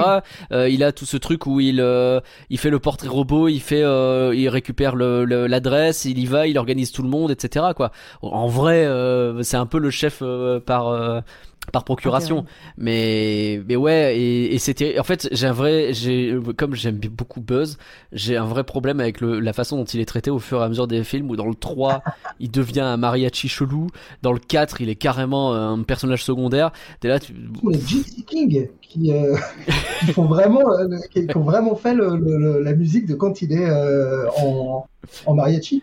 Mais après c'est très drôle, la séquence me fait rire, mais putain mais Mais oui, je donnez-moi je un Buzz l'éclair un peu cool s'il vous plaît quoi. Bah, je après, c'est un je truc que j'ai- que, que, j'ai connu. Euh, J'embrasse mon petit cousin euh, à qui on avait offert un Buzz l'éclair qui parlait allemand. Et ça m'a ça ça m'a toujours fait beaucoup rire. Euh, que, il dit, tu vois, il était pas hyper content. C'est, euh, bah, moi, il parle allemand. Et c'était très, très métallique, tu vois, comme, euh, et je fais Buzz l'éclair! Je, je, n'osais plus trop y jouer. Je, ça m'avait fait d'autant plus rire que ce soit repris dans le 3. Ah bah j'avoue, c'est excellent effectivement. Donc bah, vas-y vas-y, bah, puisqu'on parle de Woody et de Buzz, autant y aller à fond là-dessus. En fait, non, moi, je voulais juste revenir avant sur un des points que, que Romain avait mentionné, Ouais, sur le, sur le fait qu'on voit pas le père. Alors, je suis d'accord que ça peut être un peu intéressant, mais c'est pas le- pour moi le plus important du film. Genre, en vrai, c'est intéressant parce que j'aime bien faire des petites théories sur oh là là, est-ce que le père. Ah, puis il y en a plein le sur cette histoire de père. C'est ça, genre, moi je trouve ça fun, mais je suis contente qu'ils s'en parlent pas parce que tout le temps Toy Story, c'est tu te concentres sur les enfants, euh, sur les enfants, sur les jouets et pas sur les humains. Ah bah, Et Oui, donc, ça- Si t'avais per- vu si la tronche qu'ils ont, temps- c'est souvent mieux. Andy me fait flipper. hein. Ouais. mais, euh, mais ouais, mais en fait, c'est. euh, Après, c'était volontaire. hein. C'est pour ça qu'ils ont fait des jouets. C'est parce que c'est plus simple de faire des jouets que des humains. Bien sûr. Mais, euh, mais, euh, mais donc, tu vois, c'est.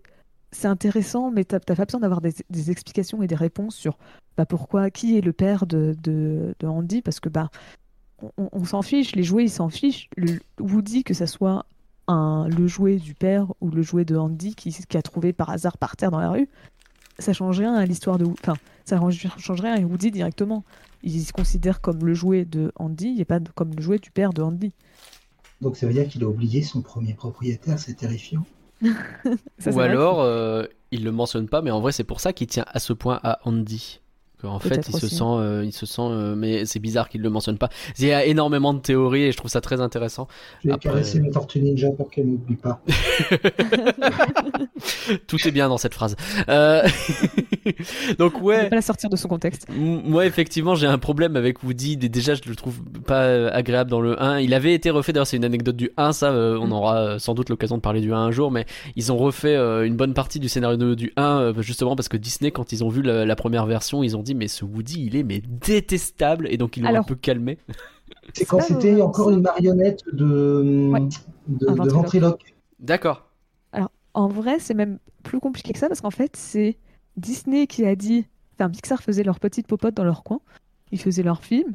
Et puis ils ont dit Ouais, mais nous, on veut, euh, on veut que Woody bah, il soit méchant, que ce soit. Il, il- soit euh, il se moque de tout le monde. On veut que ça soit genre euh, un personnage qui parle aux jeunes et tout. Et, et voilà, genre, tu vois, euh, bref, des marketeurs qui se connaissent rien. Oui, bah oui, bien sûr. Et, sera euh, un chien qui fera du surf et il portera des lunettes au soleil. J'ai la ref.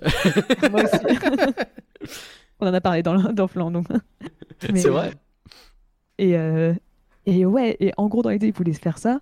Donc, t'as Pixar, t'as de la Telestar et tout. Ils ont fait, bon, bah, ok, on va vous faire ça. Et ils ont fait tout un. bah, tout un.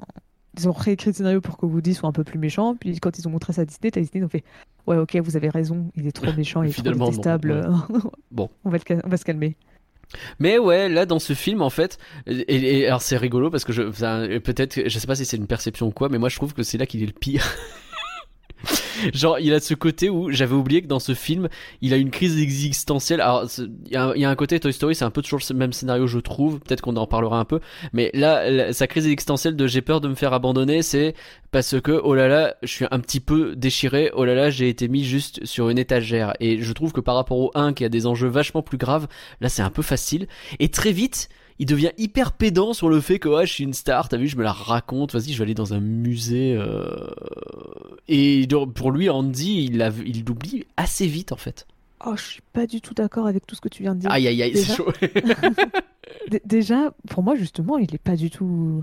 Contrairement 1, il est super. Enfin, peut-être pas super gentil, mais il est plutôt calme. Il est plus sympa avec ses potes joués, ça je suis d'accord avec toi. Mais euh, et parce que tu vois, dans le, bah, le coup de l'étagère, moi, ça me choque pas. Parce que tu vois, il est censé partir en camp de vacances. C'est un Hmm. truc qui dit qu'il fait chaque année. Et pour la première fois, il y va pas. Hmm. Genre, pour lui, pour lui, forcément, oui, c'est la fin du monde. C'est un truc que tu fais chaque année.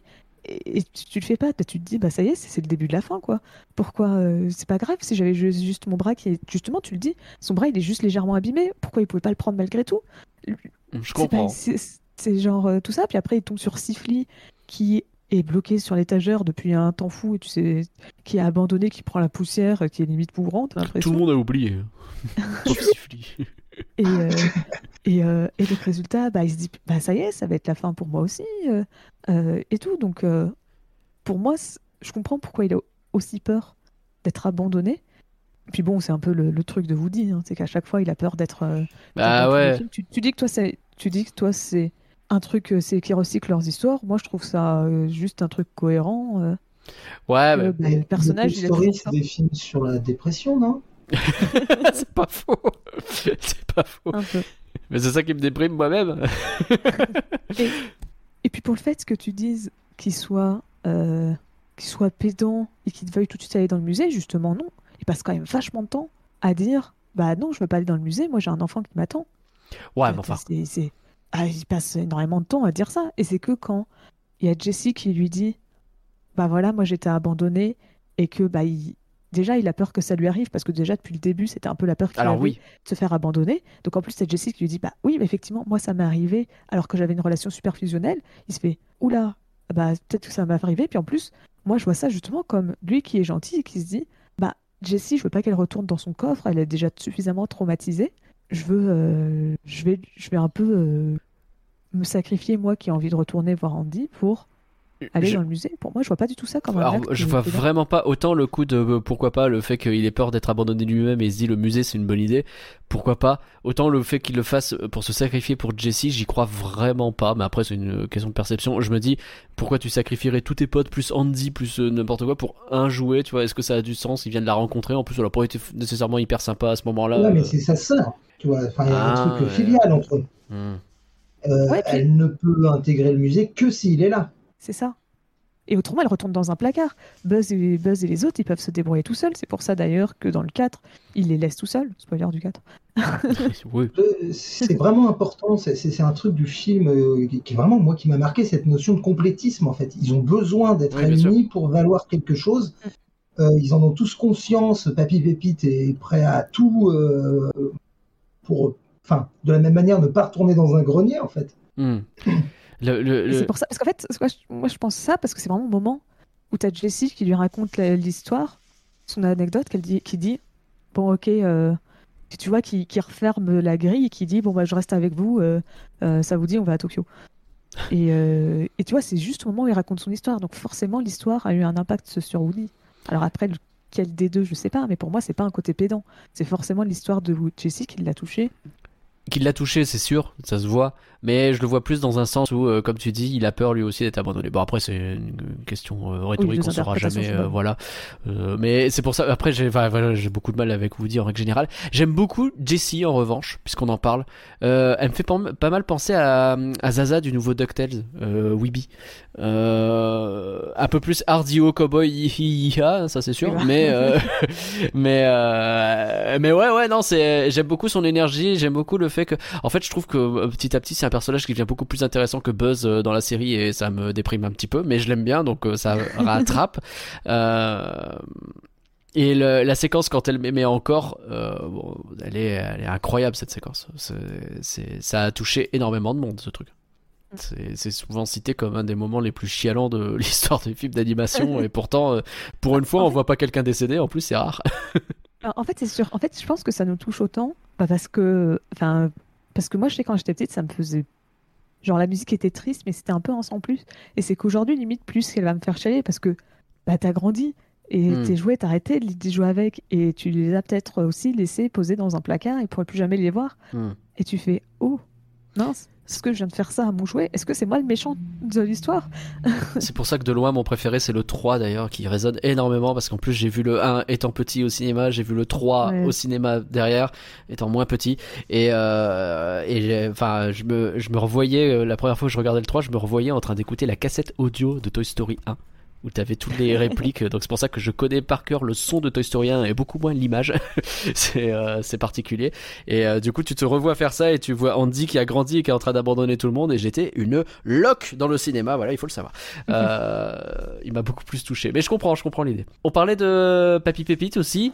Je, c'est, pareil. J'ai vu Toy Story 3 et je trouve que l'Otso il est mieux que Papy Pépite parce que c'est un peu la même chose mais en mieux. Bah, y a pas ce Mais complétion, ça je suis d'accord. Ce qui nous parle le moins, je pense vraiment, c'est les jouets de la CTR. Ouais, Euh, C'est vrai, on est vraiment sur les années 60, les jouets Zorro, en fait. Hmm, bien sûr. Euh, et le, effectivement, le, personnage du bisounours euh, qui a mal vieilli euh, nous, nous parle à nous, enfants des années 80 plus particulièrement. Ouais. Mais c'est pour ça que je disais que le, le- c'est probablement le film le plus perso de, de la CTR. Oui, bien sûr. Il parle à sa génération à lui.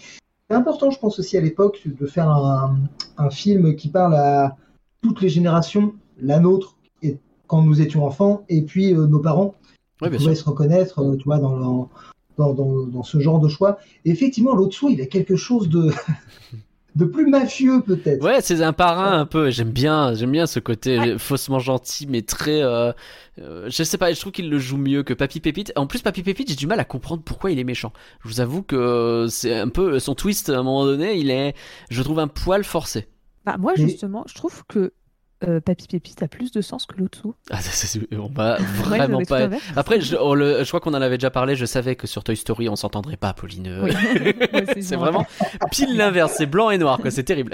mais, mais parce que l'autre je trouve que justement, il devient méchant du jour au lendemain. C'est, il se fait abandonner, il a l'impression qu'il a remplacé et il va, il va prendre euh, le bébé avec lui pour dire mais non, toi aussi, elle t'aime plus, elle t'a remplacé, alors que. Bah, c'est Jessie qui décide d'aller dans le côté obscur, tu vois, plutôt que vers la Ouais, déprime. alors, alors que bah moi, Papy Pépite, je le, presque je le comprends. Ah ouais est-ce que franchement, bah, est-ce que à sa place, t'imagines constamment, personne n'a voulu jouer avec toi au point que t'es toujours dans ta boîte, genre t'es toujours neuf, t'as personne qui a voulu jouer avec toi, donc t'as vraiment jamais connu ce- cet attachement aux enfants, t'as, genre, Mm. ton, prin- ton principe même d'être joué n'a jamais été respecté, et après t'es enfermé dans un coffre où tu vois jamais la lumière, tu te fais chier constamment et tout. On te dit c'est bon, tu vas pouvoir enfin avoir un but, tu vas pouvoir enfin avoir euh, bah, euh, être dans un musée. Alors certes, c'est pas pour être joué avec des enfants, mais au moins tu vas pouvoir faire quelque chose, voir des gens. Mais C'est pour ça, je vois pas en quoi il en a quelque chose à péter du musée, en fait. Mais je pense que c'est une histoire d'argent. Ouais. C'est un chercheur d'or. Ah. Et l'idée qu'il vaille euh, des millions, tu vois, ça. Enfin, c'est comme ça que je l'ai vu. Mais, un peu. euh, Ah ouais, pourquoi pas. ouais, moi, ça- c'est moi, pour moi, intéressant. c'est juste que le coffre, c'est de la mort.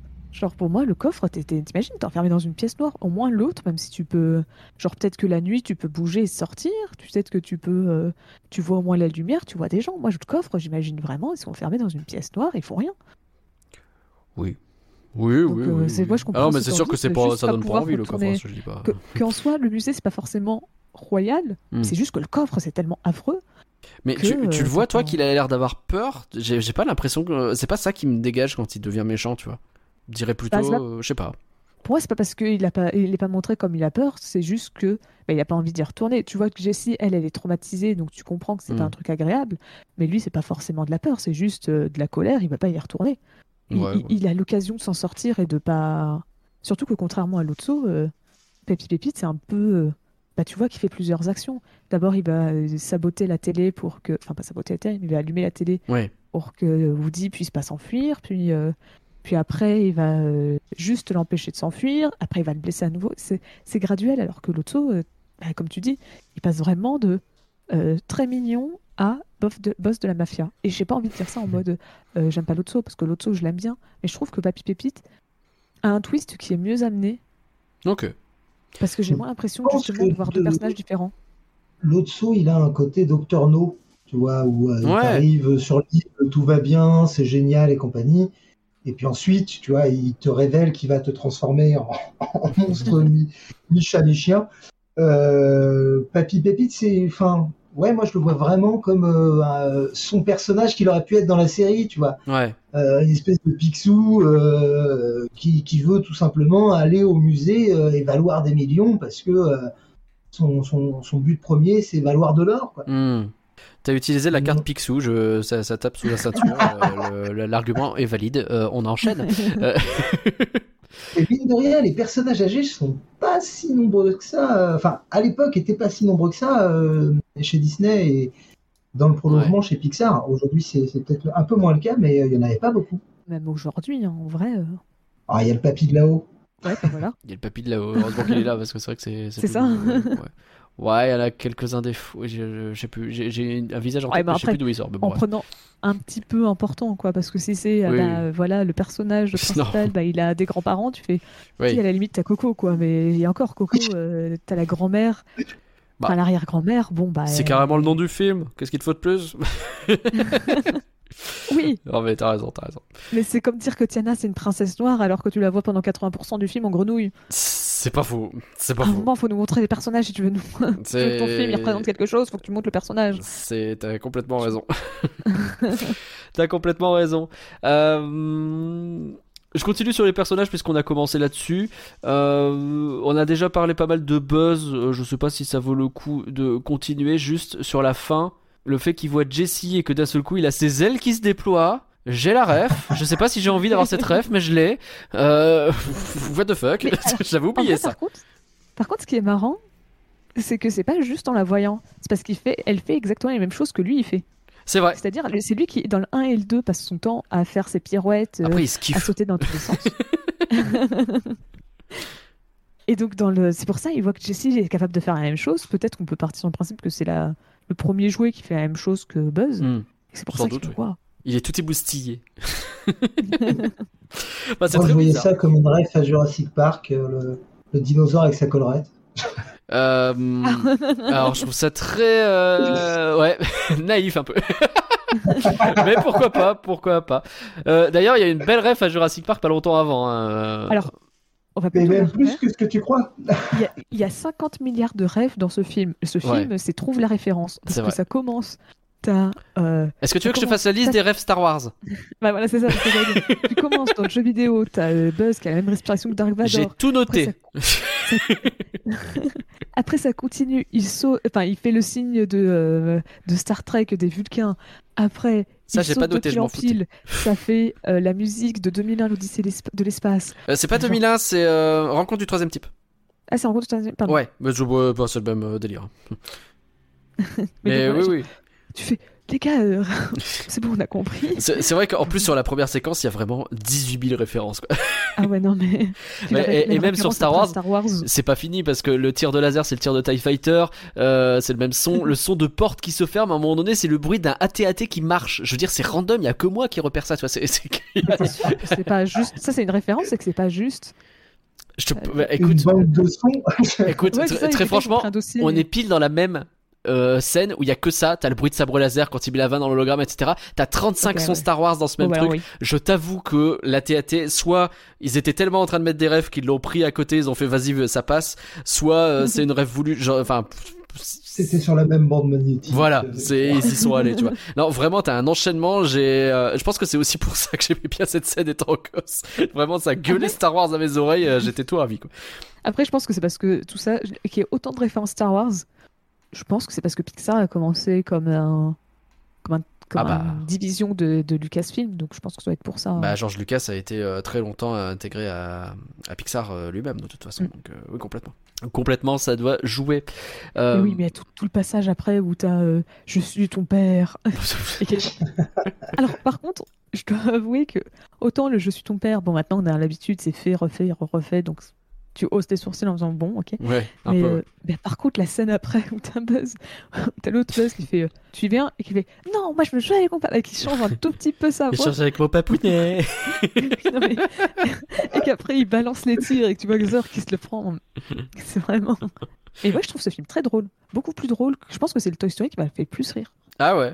Bon, après, euh, Toy Bah. Story, c'est pas euh, un film qui me fait hurler de rire euh, Bah, en général, fait, mais. C'est pour ça, en temps normal, je, je me pense pas, quand je pense à un film qui fait rire, surtout chez Pixar, je pense pas quelqu'un qui vient de casser son clavier. ouais, je viens de casser euh, mon matériel.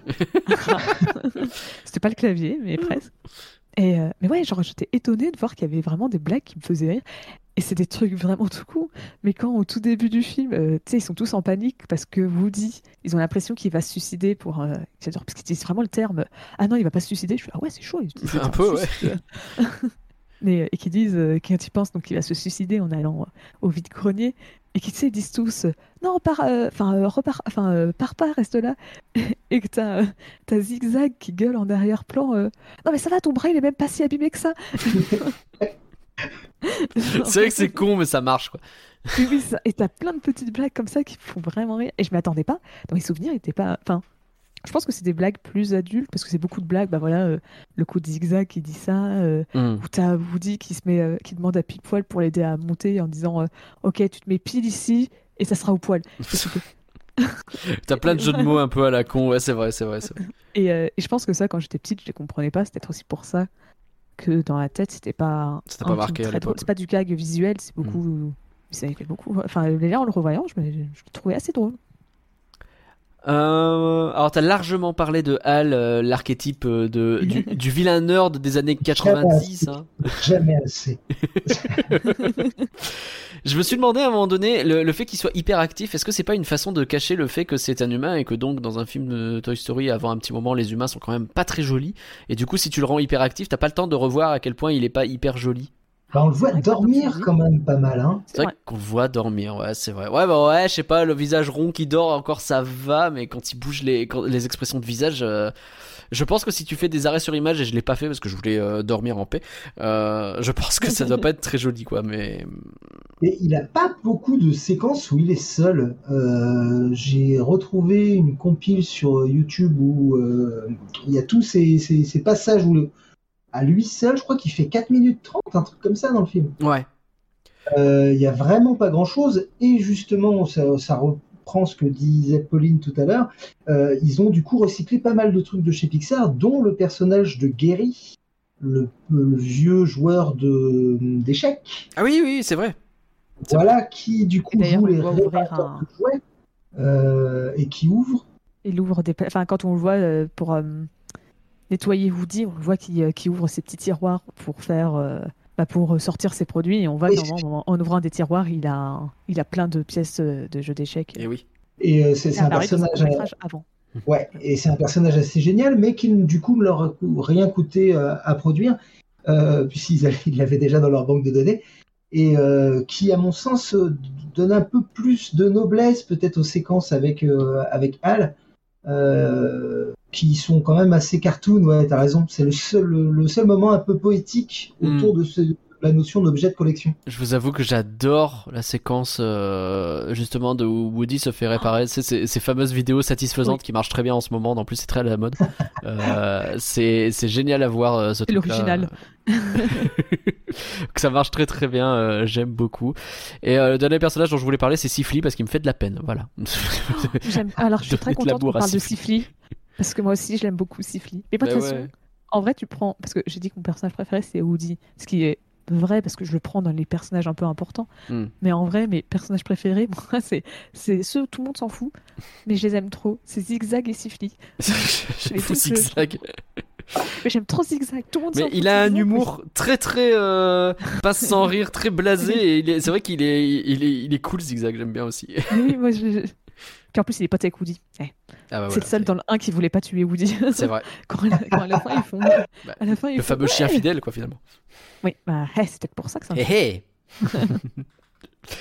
Est-ce que quelqu'un peut m'expliquer pourquoi pile poil ne peut pas parler alors que tous les autres animaux, genre justement euh, Bayonne, Sifli ou. euh, Enfin, pourquoi eux tous ils peuvent parler et, euh, et pile poil non? Je me suis fait la réflexion aussi en me demandant mais pourquoi pile poil il parle pas? Alors moi, je me suis dit, c'est parce que c'était dans sa nature de monture. Ouais, Vous voyez ce que je veux dire? Naturellement Euh, il Par quoi. exemple, le, le- le petit train euh, de d'Andy parle pas non plus. C'est vrai. Ouais, mais après il a pas de bouche lui, le petit train. Alors que Je veux- euh, oui, alors que Thomas le petit train, il a, il a des bouches. Hmm. je, je sais pas si c'est une bonne idée Mais, d'ailleurs. mais oui. euh, après c'est peut-être parce que euh, enfin en soi je sais même pas pourquoi enfin tu, tu vois que même lui il se comporte comme un chien dans l'idée Bah alors ouais. que Zigzag le chien ne se comporte pas comme un chien. Hmm. Donc là ça fait poser la question de Qui est le est-ce chien que euh, non, mais co- comment tu décides euh, J'ai l'impression Ouais, que mais- le- leur univers, tu sais, c'est un peu comme Cars. euh, T'as du mal à comprendre quand tu commences à réfléchir. Tu dis, mais ça n'a aucun sens votre histoire. Ça ne peut pas marcher, quoi. Il y a des incohérences, des trucs qu'il faut. Mais, eh, est-ce qu'il faut vraiment réfléchir trop longtemps ce genre de truc? Euh, Oui, Non, sans doute bon, qu'on est ouais. les connards chiants. Euh, Non, en Un vrai, tout petit peu. Moi, je trouve pas qu'on est les connards chiants quand tu te poses la question. Moi, pour Oui. moi, t'es un connard chiant quand tu te plains en disant pourquoi on n'a pas de réponse. oui, si tu dis que le film est naze à cause de ça, là, t'es, là, là, non, c'est pas ça Si, qu'il faut. si- si tu dis ah là là, le Mm. film il est incohérent, franchement, euh, ils nous ont pas donné de réponse pour ça, là t'es un connard. Si c'est juste tu dis eh mais comment ça se fait? Bon, tu te poses une question et c'est après. On euh, a le ça droit de se poser des... Eh, t'as raison. C'est ça. Allez, continuons à nous poser des questions de connards chiants. Euh, euh, donc sur le scénario en général, on en a déjà pas mal parlé. Euh, le thème du jouet abandonné, moi je trouve que c'est tout le temps la même chose, mais on en a déjà parlé et vous n'êtes pas forcément d'accord. Euh, le- L'entrée en jeu des, des Barbie, justement, on en a parlé. Euh, c'est les Barbie n'existent pas pour autre chose qu'être sexy. Hein. C'est ouh. Alors c'est probablement une volonté de Mattel qui à l'époque euh, avait très très peur par exemple de donner une voix à sa Barbie. C'était un Ah ouais sujet très très sensible suite à l'affaire Teen Talk Barbie. Euh, Barbie qui raconte, enfin une des premières Barbie à parler, mais qui disait entre autres Oh, les maths, c'est trop dur, ou on n'a jamais assez de vêtements. Wow Ah oui Alors, ça, c'est en 92, donc. Hmm. euh, Ah oui, c'est pas très longtemps où- avant. Voilà, ça, c'est à peu près au moment où ils sont en train de, de produire le premier Toy Story. Ouais. C'est Ouais. probablement ce qui explique une partie de la méfiance de Mattel euh, et son refus de prêter euh, le, Bah, le personnage. Effectivement, Alors j'avais vu qu'ils en parce ont qu'il voulait prêté pas donner de voix. C'est ça. Pour moi, j'ai Ouais, déjà vu qu'à l'époque, c'était parce qu'il voulait pas donner de voix. Donc, euh, je connaissais pas l'anecdote du... de, de- de la Barbie parlante. Il y a des je- chances que ce soit pour ça, effectivement. Parce que après, les Ouais, gars, euh, le problème, c'est pas lui donner une voix ou pas, hein, c'est lui faire dire de la merde le problème. Pas ça, quoi. des ouf. Donc ouais, tu penses que tu penses que Pixar s'est un peu vengé de ça d'une certaine façon et que c'est ou que c'est Mattel qui euh, qui a tellement pense maîtrisé pour... vous voyez, le, le contrat devait être euh, tu vois, hyper, hyper carré, Mm. mais peut-être pas pour le making-of. Tu vois, c'est pour ça qu'ils ont pu rajouter un peu d'animation au bout de très mauvais goût avec Papy, Pépé- avec euh, Papy Pépite. Ouais. Mais euh, le, le personnage de Barbie qui joue l'hôtesse dans le supermarché du jouet, Ouais. moi je trouve ça assez génial comme idée parce que euh, voilà, Barbie c'est la queen. S'il y a un jouet qui est dans un magasin, dans tous les magasins de jouets du monde, C'est elle. Hmm. Et euh, le fait qu'elle fasse visiter dans sa petite voiture télécommandée, ça rappelle les Gremlins avec euh, Ah, grave. euh, l'ami euh, Gizmo. Gizmo qui, qui conduit presque la même voiture. Euh, on a ces montagnes de, de, de buzz qui, pour moi, m'ont toujours rappelé les Toys, les, les Toys R Us de l'époque. Bien sûr. Je sais pas si vous vous souvenez, Toys R Us avait une scénographie à l'époque qui Mm. était dingue, avec des PLV qui faisaient 3 mètres. euh, enfin, C'était fou le, le, le Bah, pognon. tu qu'ils rentrais au paradis à l'époque quand t'étais gosse. hein. Ah, qui- clairement, c'était des grandes claques euh, à base de jouets. Euh, et je sais, enfin, je sais pas pour vous, mais cette scène-là dans, dans le magasin de Hall, euh, c'est un truc qui m'a qui m'a marqué. C'est un truc que, que, que j'aime revoir. Ça, le- Hmm. il y a un côté euh, bah, musée dans le musée en fait. Ouais, c'était Bah, chouette. ouais. Déjà, rien que la scène, vraiment, je la trouve magnifique dans la composition de la scène. L'image Mhm. où tu vois Buzz et qu'il y a tout le rayon derrière de Buzz. Parce que vraiment, ils ont. Je sais pas si, si c'est dans le, la manière dont ils ont placé la caméra, si c'est. euh, entre guillemets, le type d'objectif, euh, parce que c'est pas vraiment une vraie caméra, mais dans l'esprit, quel type d'objectif ils ont essayé de reproduire, euh, si c'est juste, euh, je sais pas, s'ils ont triché, parce que ça arrive de, de- de tricher, tu, tu modifies le décor, tu agrandis les personnages, tu enlèves ici d'autres, tout ça. Hmm. Mais je sais pas quelle triche ils ont fait en tout cas pour cette scène, mais vraiment ce plan où tu vois Buzz tout petit, qui fait vraiment tout petit par rapport au rayon immense de jouets de Buzz, je trouve que cette image est vraiment incroyable. Ça marche bien, ouais, ça marche très très très bien, effectivement. Il y a la, la- la scène du carambolage que je trouve euh, vraiment dingue aussi. J'aime beaucoup la façon dont c'est fait, je trouve ça très drôle. Euh, c'est, c'est, Moi, c'est- ce que j'aime bien après, c'est c'est Al qui râle en disant Mais oui, il y a eu un carambolage Oui, c'est vrai, le fait que ça se J'étais en retard c'est, ça, ça marche très bien. Par contre, j'ai beaucoup plus de mal avec euh, la course-poursuite à la fin, je trouve que ça manque grave d'enjeu. Euh, je sais pas, j'a- j'arrive pas à être euh, stressé dans cette, euh, cette histoire. Je me souviens qu'étant gosse, je voyais ça en me disant Ah tiens, c'est la séquence de la course-poursuite, tu vois. Un peu comme si je regardais... je suis euh, tout à fait d'accord avec toi. un film des années 90, un peu film d'action, et qu'il est en train de me donner euh, ce que j'ai déjà vu mille fois, quoi. Bah, je, je pense que c'est le miroir de la scène avec euh, le- la voiture télécommandée dans le premier. Sans doute, oui. Tu vois, le- il fallait, euh, dans un Toy Story, c'était probablement euh, sur le cahier des charges de la version euh, pas chère euh, signée par Disney. Sans doute, oui. Mais euh, effectivement, c'est pas le moment le plus incroyable. Le moyen, j'ai un petit truc qui, qui m'a toujours fait un peu de mal, c'est de pas voir ce qui attend Woody, ce fameux musée au Japon. C'est vrai, c'est vrai. Imaginez des, des Gundam et des trucs avec des tentacules euh, qui se promènent dans un musée. Ah ouais. Mais grave. Mais pas- mais moi, en fait, moi, j'imaginais exactement l'appartement de Hal. Mais Ah oui. Japon. Moi, c'était moi, vraiment. Il allait être dans un truc comme ça où ils sont euh, accrochés euh, à- bah, sur un présentoir euh, avec juste une vitre, un truc très. Très sobre et euh, C'est tout, quoi. moi, Ouais, d'accord. truc- ouais, moi j'imagine vraiment un truc trop triste hein. Ah, pour moi, c'est tout triste. Et ce que dit Buzz à un moment donné sur euh, Ah bah, si ce que tu préfères, c'est rester euh, derrière une vitre, et bah écoute, euh, bonne vie à toi. J'aime bien Buzz, je vous l'ai déjà dit. non, je- Mais est-ce que c'est pas la meilleure, le meilleur moyen d'atteindre l'éternité? C'est Ah ouais. la question du film. Choisir euh, J'ai l'impression que c'est un terme. épisode de Black Mirror, ça. Euh, des justement les, J'embrasse mes amis du musée du jouet de Moiran en montagne qui euh, travaillent et vivent au milieu de jouets dans des vitrines qui les regardent de leurs yeux morts. Qui se font Euh, torturer, les pauvres. Il y a un peu de ça, mais euh, est-ce que c'est pas le seul moyen justement qu'un jouet soit plus abîmé, qu'un jouet euh, Sans doute, oui. traverse le temps? Bah, Malheureusement, c'est c'est le mettre sur une étagère et de, de, Ouais, de- oui. de le regarder de loin et de, de, de- de tout- de faire en sorte qu'il vieillisse le, le- le mieux possible. Bah, ça- Ah, c'est sûr que c'est un truc qui a été montré dans tous les Toy Story, enfin, aussi dans tous. C'est que les enfants, ils sont pas gentils avec les jouets. hein. Les enfants, ils défoncent les jouets. Complètement. Et, Complètement. genre, c'est- genre ça, c'est. c'est c'est vrai que ça donne pas la foi dans les enfants. Mais- Euh, Et moi, je voulais juste revenir sur la scène de, de l'avion, Ouais.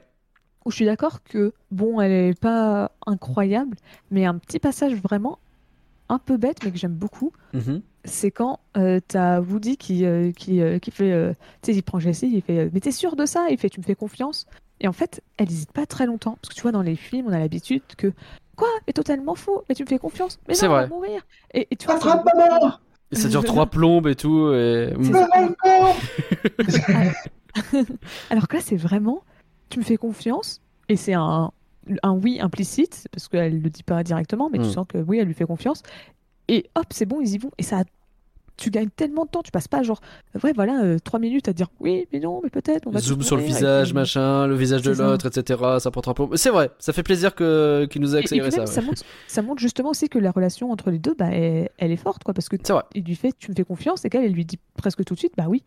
Et genre, Mm. euh, voilà. c'était juste Et ce genre de mise en scène dont tu parles, Nagla, justement, avec des, des choses très anthropomorphées, tu vois, parce Mm. que, après tout, c'est que des jouets, mais le fait qu'ils aient vraiment euh, euh, des, des, des, des- des rapports faciaux réalistes, c'est un truc qu'on trouve dans, surtout dans le 3 et le 4, mais surtout dans le 4. Et moi, c'est un truc qui m'avait un peu dérangé, tu vois. J'aime bien l'idée Mm. qu'ils soient un peu figés. euh, ils, sont, ils ont des visages en cire, en fait. Oui, je suis d'accord. euh, Enfin, le, le- les rendre trop humains, c'est peut-être euh, justement atteindre le- la fameuse vallée euh, La vallée dérangeante, ouais. Ouais. Mm.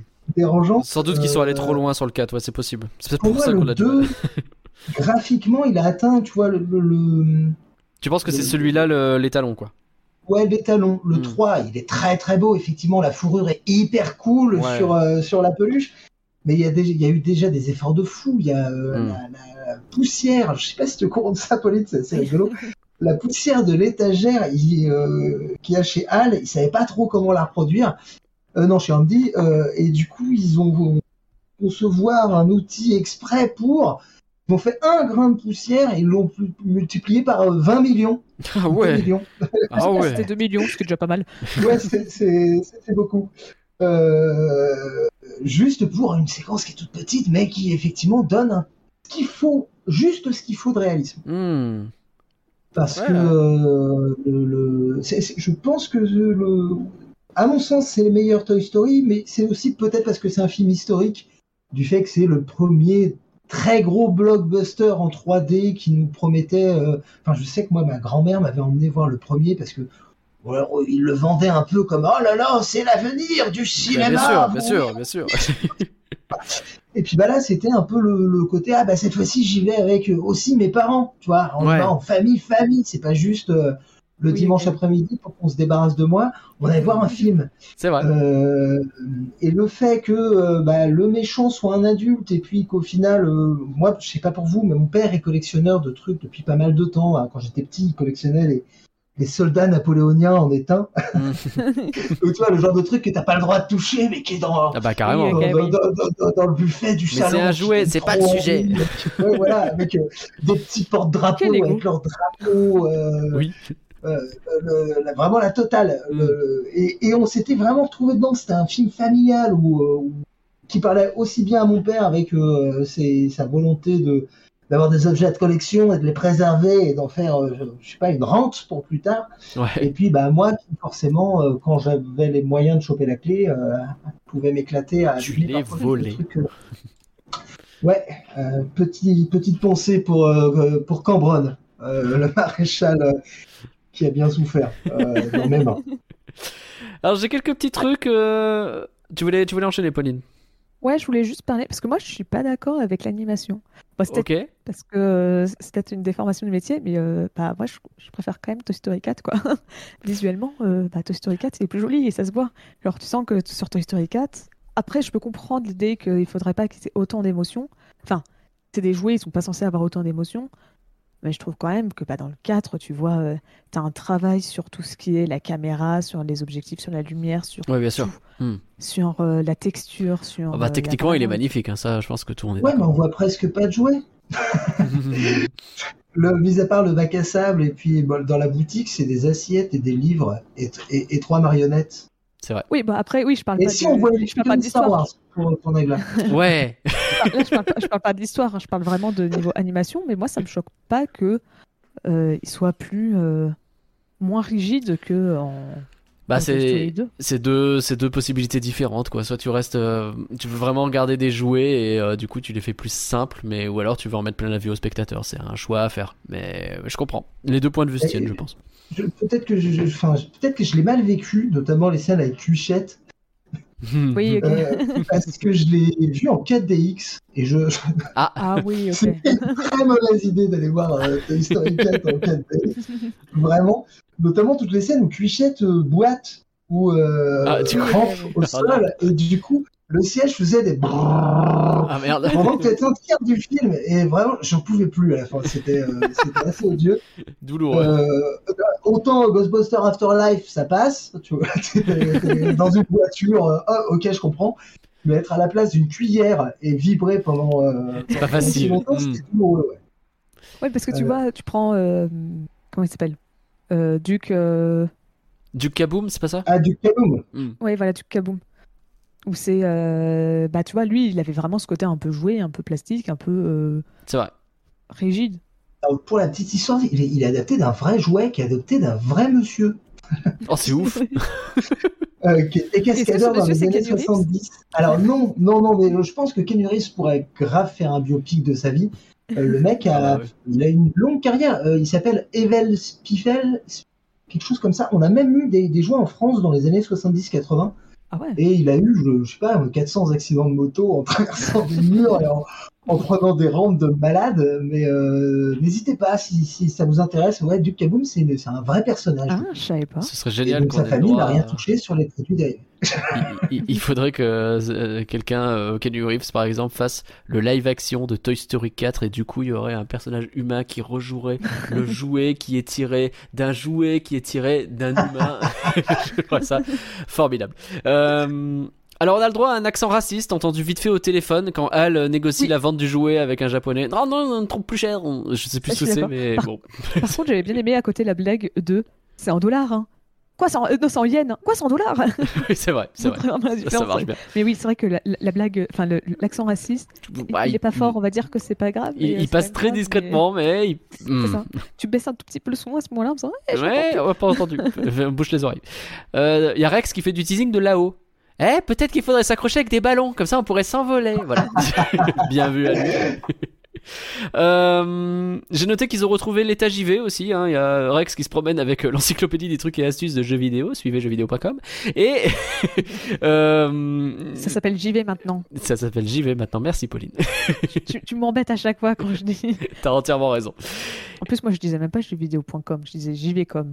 Parce que c'était déjà le deuxième changement de nom. C'est plus compl- oui certes et et, euh, et en tout cas à la fin moi ce que je note et c'est peut-être pour ça que j'ai un problème avec ce film euh, pour finir c'est que j'ai bien noté que la morale c'est que le show de Woody il a été annulé à cause des shows sur l'espace je sais pas à quel point c'est une attaque contre Star Wars mais je l'ai pas bien pris voilà Non, je pense que c'est vraiment plutôt que ça. Ouais, Je pense faut Star Trek, voir. par euh, exemple.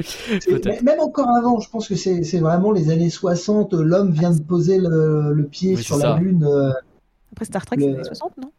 Parce que Ouais, mais c'est fin les années 60. Là, on, a- on est chez, chez Kennedy, tu vois. 60. ok. On a la petite télé en noir et blanc en acajou. euh, Bon, bah, à la limite, c'est Doctor Who. Ah, alors là, si c'est contre Doctor Who, euh, là, je suis d'accord. ah que, bah euh, voilà tu vois on se retrouve alors est-ce que vous avez d'autres choses à dire sur Toy Story 2 Moi, un tout petit passage. On, Vas-y. a- on avait déjà fait ça dans la dernière émission, mais je voulais en refaire à nouveau ici. Bah, encore une fois, le doublage français est vraiment bien. Ouais. c'est vrai c'est vrai je l'ai pas noté mais c'est vrai Bah, euh, et, on a encore euh, d'ailleurs euh, Richard Darbois. Richard Darbois qui est présent. Hein, c'est plus Oogie Boogie, c'est Buzz. Euh, Oui, mais bon. fois, il est passé de. C'est Mais ouais, le moment L'une de ses voix les plus connues d'ailleurs.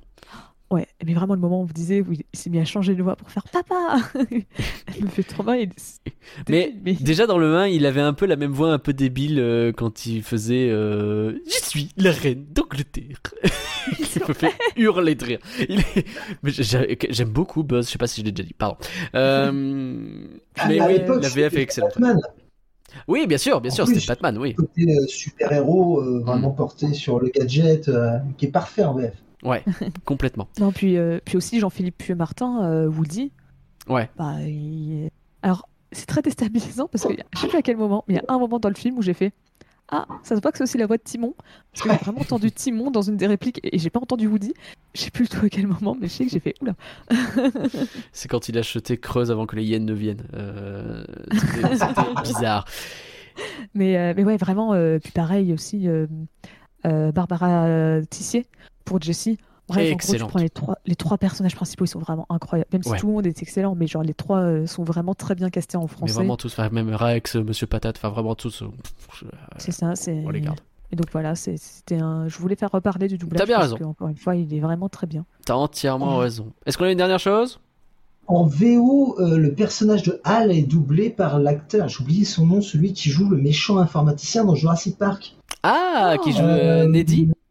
Oui, qui joue Nerdy, oui. Euh, ah, j'ai oublié son nom. Ah, Michael j'aurais plus son nom. Michael White Knight. Euh, mais en tout cas, je, ouais, il, voilà, il est parfait dans le rôle du euh, méchant plus- ventripotent. Est-ce qu'il est pas Euh. décédé pas longtemps après? Parce que je crois qu'il est déjà mort pas longtemps après Jurassic Park, ce type. Et donc, euh, comme euh, là, on est pas Alors, mal après. c'est Wayne Knight. Ouais. Par contre, il est toujours en vie. hein. Ah, pardon. Il a Euh, 66 Ça, ans, on le moins, mais on l'embrasse. Pardon aux familles, du coup. La vache, avec qui je confonds Bah, désolé. il, a, il a 76 ans. J'ai- J'ai euh, rien dit, du coup. Ça, c'est ouf, ça, j'étais persuadé. Bah, euh, pardon. Si tu veux, en 2020, il a joué dans euh, 12, euh, 12 Mighty, enfin 12 Mighty Orphans. euh, Ok, dans, je te euh, crois. Euh, Ah il ouais, a fait bah. la voix dans les- la légende des trois caballeros. Ouais, donc pas du tout. Très bien. Alors, Mais, Pauline euh, Ouais, vas-y, pardon. Attends, euh, résultat, je voulais dire un truc. J'ai déjà oublié ce que je voulais dire. Ah oui, si. Non, je voulais juste faire une petite mention parce qu'il y a un truc qui m'a fait halluciner. Euh, si vous regardez le film euh, autrement que de la version américaine, donc je suppose que les Anglais se tapent quand même la version américaine. Mais pareil, en fait, le moment où tu as Buzz qui va se faire son discours et que ça passe euh, et qu'il y a une planète qui apparaît derrière et que tu as une musique Oui. en arrière-plan, tu sais, ça se met à avoir un globe et tout. Bah en fait, si tu regardes la version, donc je sais pas si c'est, on m'a dit américaine, mais je sais pas si ils sont fait chier à faire une version anglaise une version américaine ou si c'est juste en anglais. Mhm. Mais en fait, c'est euh, Buzz devant un drapeau des États-Unis et c'est euh, le Ah. l'hymne américain qui se joue. Mais non. Et donc pour l'occasion, enfin, pour l'international, ils ont dit bah on va pas mettre ça parce que ça fait peut-être un peu too much. Ah bah donc résultat, ils ont mis une planète et ils ont fait un hymne qui a été composé que pour la version internationale. Mais c'est pour ça, moi, cette séquence, j'ai pas compris. À chaque fois, je comprends pas ce qu'il fait. Genre, euh, tu- t'as vaguement un côté patriotique, ok, mais il Ouais, résonne avec rien, quoi. propagande et tout, mais Il voilà, c'est ça. que c'est une ref à Roger Ramjet. Je sais pas si vous avez connu Roger Ramjet. Ça me dit rien. C'est, euh, alors, ça a été diffusé chez, chez nous sur France 3 euh, au milieu des années 90, je pense. Et c'est un vieux dessin animé hyper nationaliste américain sur euh, bah, Roger Ramjet, le- D'accord. Un, espèce de héros bien nationaux. euh, nanana. Enfin, c'est, vraiment euh, typique de l'époque. D'accord, rigolo. Est-ce que vous avez, je pense que vous avez vu la, ref. Je, à un moment donné, il faut pas trop cligner des yeux, mais quand il zappe très vite sur la télé pour trouver Hal euh, sur la télé justement, euh, il y a des petits Easter eggs. Moi, j'ai juste vu passer Tintoy. Je sais pas s'il y a d'autres trucs cool, mais il y a le personnage justement du premier, euh, de du, du premier Oscar qu'a obtenu Pixar sur le court métrage Tintoy où tu vois le petit personnage en bois. Et Bah, celui bah, qui a justement cette inspiration à Toy Story. Quoi. Exactement. Donc c'est rigolo de le, le voir apparaître ici. euh. Mm. Il y a peut-être d'autres trucs, mais j'avais un peu la flemme de faire pause en boucle. Voilà. Pour pire regarder. Pauline, est-ce que tu as trouvé des jolies critiques pour Toy Story 2 Oui, il y en a plein. Alléluia.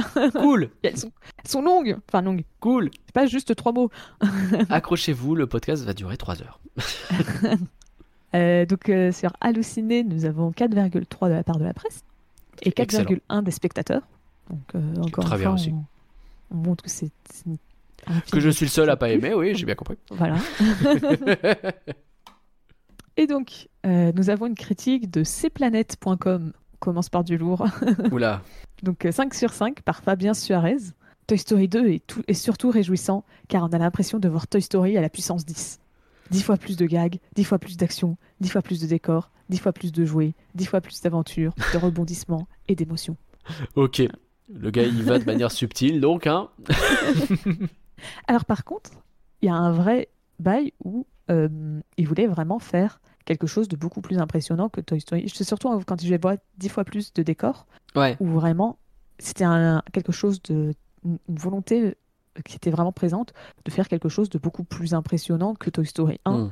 En faisant bah justement voilà on va faire plein de décors on va aller on veut les faire dans plein de lieux différents on fait un début qui se passe dans l'espace bah tant pis on fait ça on, on, on veut plein de trucs on veut en mettre plein les yeux Ouais, c'est vrai. on- parce que Bah, en plus, le un, bah, contrairement à, contrairement à pas mal de, de, de suites de l'époque, hein, puisqu'on est en plein dans les directs tout euh, vidéo, euh, Ouais, ouais. du Jafar et compagnie, qui ont tendance à être au contraire très cheap. hein. Le- le- la comparaison de Jafar dans Aladdin et dans le retour du Jafar, vraiment, hein, c'est terrible ce qui se passe. Le pauvre Jafar, là, c'est un Watch Dogs, ça, ça s'appelle dans le Que- milieu.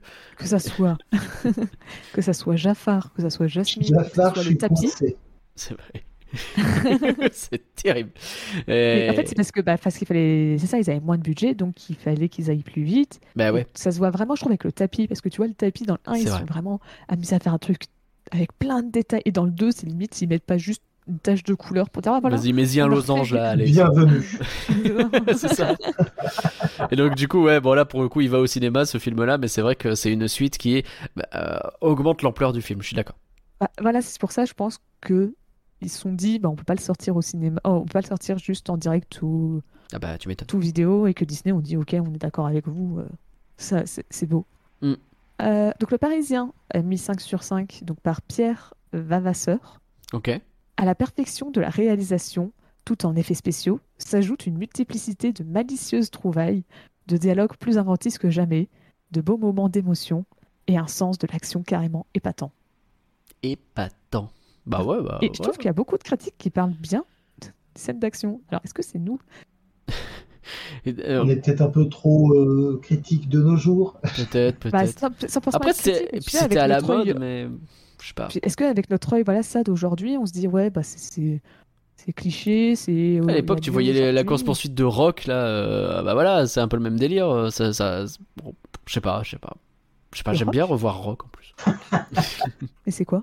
C'est un film, euh, un film, euh, un film avec, Avec euh, Nicolas Cage. Exactement. C'est excellent rock, je te recommande. C'est très très années 90 action bourrine avec euh, euh, Sean Connery qui dit des bêtises. euh, c'est et c'est rigolo. C'est la- c'est pire, enfin c'est Armageddon mais euh, version euh, attaque terroriste si tu veux quoi. C'est le même genre de délire.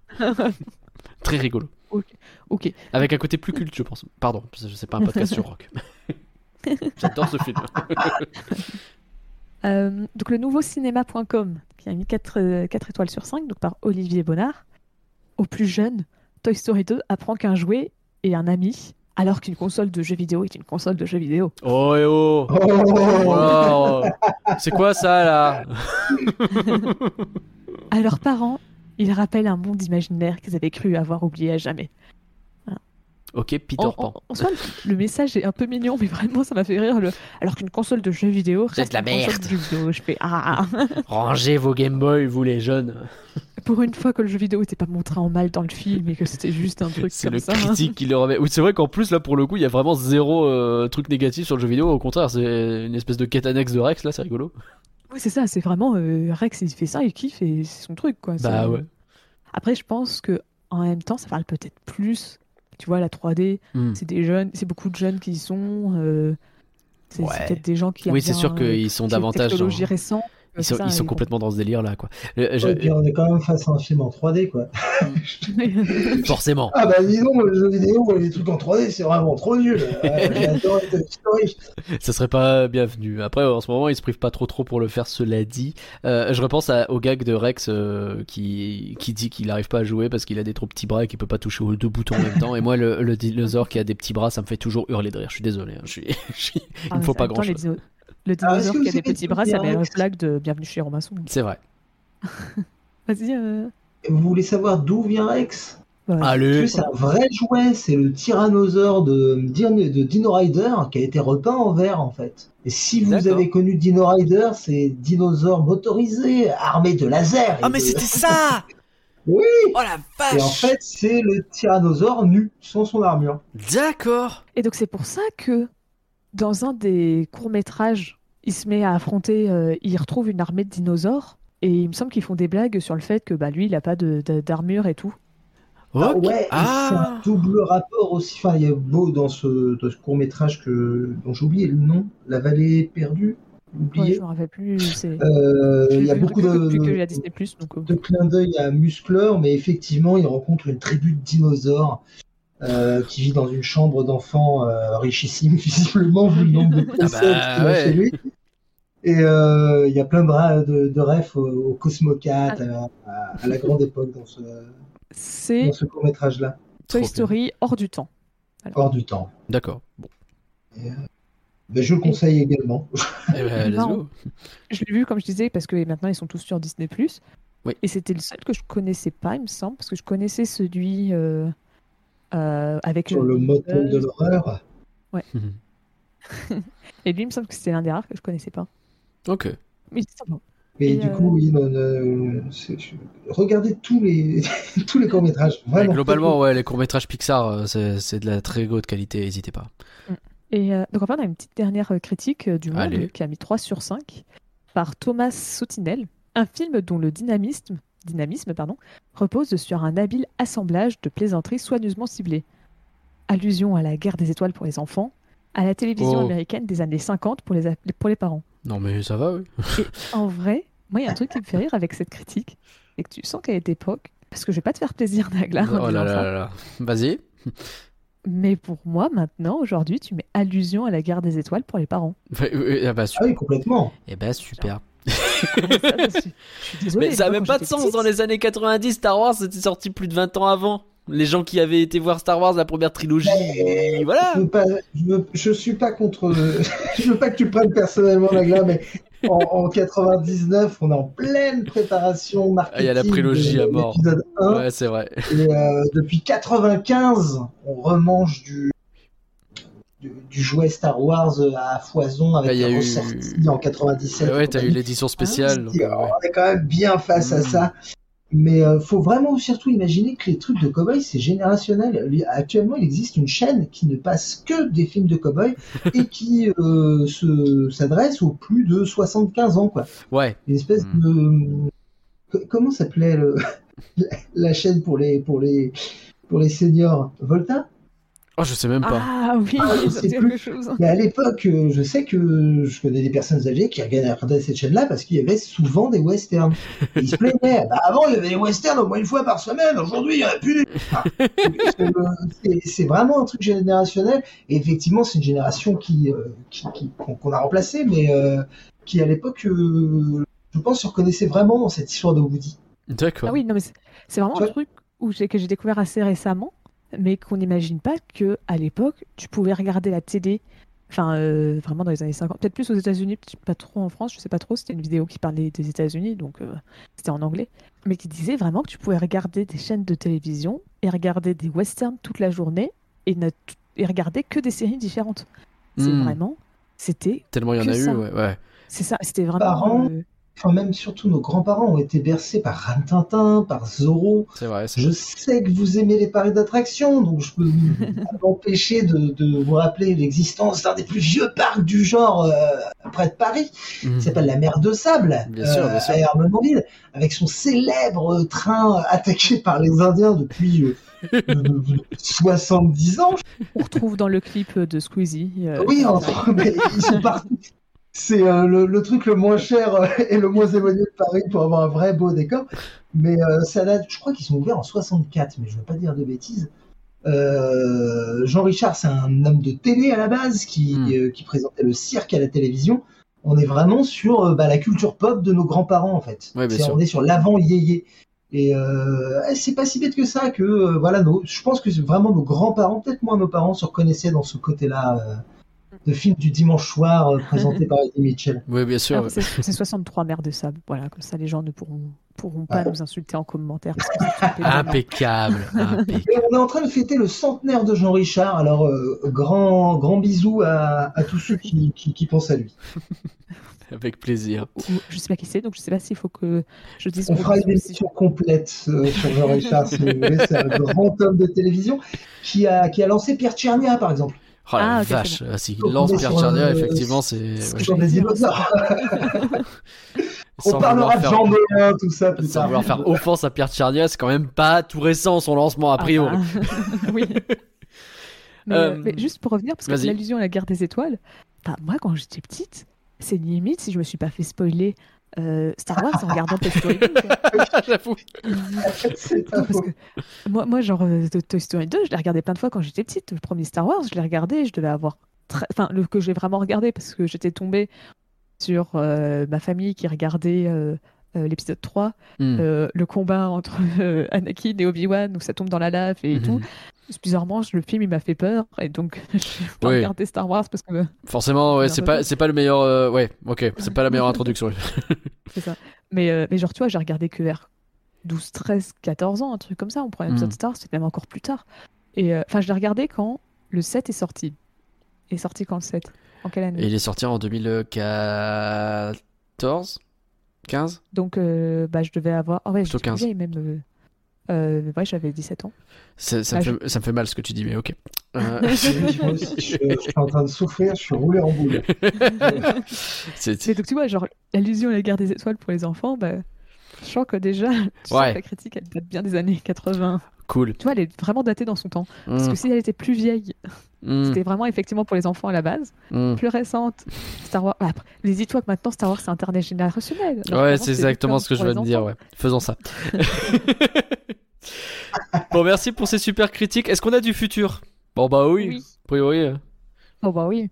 Bah on a un- on en a un peu mentionné, enfin on a un peu tout mentionné. T'as du Toy Story 3, Ouais. t'as du Toy Story 4, Mhm, donc euh, t'as tous les courts métrages Toy Story parce que c'est vraiment devenu une très grosse licence. C'est vrai. Euh, donc comme tu disais, t'as une la série télé Les Aventures de Buzz l'éclair, Ouais. le Un grand bide, héros de la galaxie. Et C'est un bide, mais pas du tout. Il y a eu deux saisons. Deux saisons quand même. Mais oui, mais attends, et moi je regardais ça à la télé, je sais que je, Ah je ouais. regardais ça constamment. Et Ah, d'ailleurs, euh, euh, là, je, je vais faire un petit aparté pour les deux fans de Mass Effect euh, que nous sommes. Oui. Mais euh, euh, la princesse, euh, elle s'appelle Mira, il me semble. Euh, Si mes souvenirs sont bons. Alors la là, euh, je bleue. saurais pas te dire. Vraiment, j'ai pas aimé le pilote à l'époque et j'ai pas regardé. Donc la, la princesse Mira, qui est donc, euh, c'est une, une alien qui est toute bleue, donc euh, c'est c'est un peu le bras droit de, de Buzz. Ouais. Euh, elle a des pouvoirs un peu psychiques. Ouais. T'es en train de me dire que c'est est- Liara Elle est doublée par la même personne que Liara en français. Mais non, mais c'est incroyable. voilà. C'est incroyable. une anecdote. euh, c'est vraiment quand j'ai vu ça que c'était. Je fais, c'est le même personnage. c'est bon ça. Et donc, euh, il y avait donc euh, ça- la, le- la série avait donc d'abord commencé par un, ironiquement, un film qui a fini en direct ou euh, vidéo. Ouais. C'était Buzz, Buzz l'éclair, le film, le début des aventures, long métrage, le long métrage. ouais. Bon. Donc ouais, donc, t'as- donc euh, comme j'avais dit, toute l'attraction qui était inspirée était du film aussi, donc qui a aussi ouvert dans plein d'autres pays. Euh, on a aussi retrouvé par exemple Toy Story Mania qu'on retrouve dans d'autres parcs. Mhm. Et euh, bah, nous avons euh, l'année prochaine, ce qui sort en été 2022, euh, le spin-off, le nouveau spin-off de la saga Toy Story, Ouais. euh, Lightyear ou euh, Buzz l'éclair en français. Que juste mettre l'éclair, je pense que c'était pas assez problématique. Ouais. Nous, on est obligé de rajouter Buzz en français pour qu'on comprenne. et, euh, et donc, il va raconter normalement l'origin story du jouet, enfin, du, du- du- du- du truc qui a inspiré Buzz, parce qu'on ne sait pas si c'est un biopic ou si c'est quoi. C'est pas évident cette histoire. Il y, a- il y avait eu un débat sur le Discord sur qu'est-ce que ça raconte. Et donc, pour le futur aussi, euh, parce que là, j'ai vraiment parlé du futur de la saga Star, euh, Star Wars, j'allais dire, Toy Story.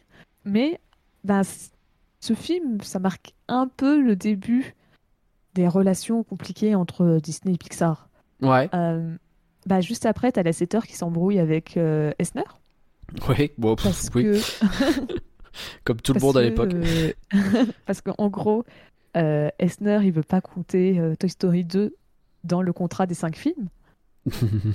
Parce qu'il il dit euh, oui, mais non, mais c'est une suite, ça compte C'est pas. pas un vrai film. ça compte pas. Bah, ça. monsieur, c'est pas comme ça que ça marche un contrat. C'est moi, il décide. c'est très Esner, ça encore. C'est ça. Euh, après, il faut aussi imaginer que euh, en 2000, euh, t'as Disney qui fait son premier film en, complètement en image de synthèse. Enfin, complètement. Vous vous En souvenez-vous de de. Dinosaure Ce Voilà, chef-d'œuvre. dinosaure. Eh, ils avaient euh, tout misé dessus. Hein. La musique est cool. Que, La musique est incroyable. que l'histoire n'oublie pas que la musique de Dinosaure est très très cool. Et que l'histoire n'oublie pas que Jamel, Jamel Debbouze a doublé un personnage dedans. C'est vrai qu'il y a Jamel. Putain, il y a Jamel dans ce film. Merde. Mais euh, puisque même euh, ouais, Dinosaure, ils y croyaient vraiment pour, euh, pour les fans aussi de parcs à thème. euh, t'as, euh, dans un des parcs euh, en Floride, des parcs Disney en Floride, C'est Animal Kingdom. un- C'est ça.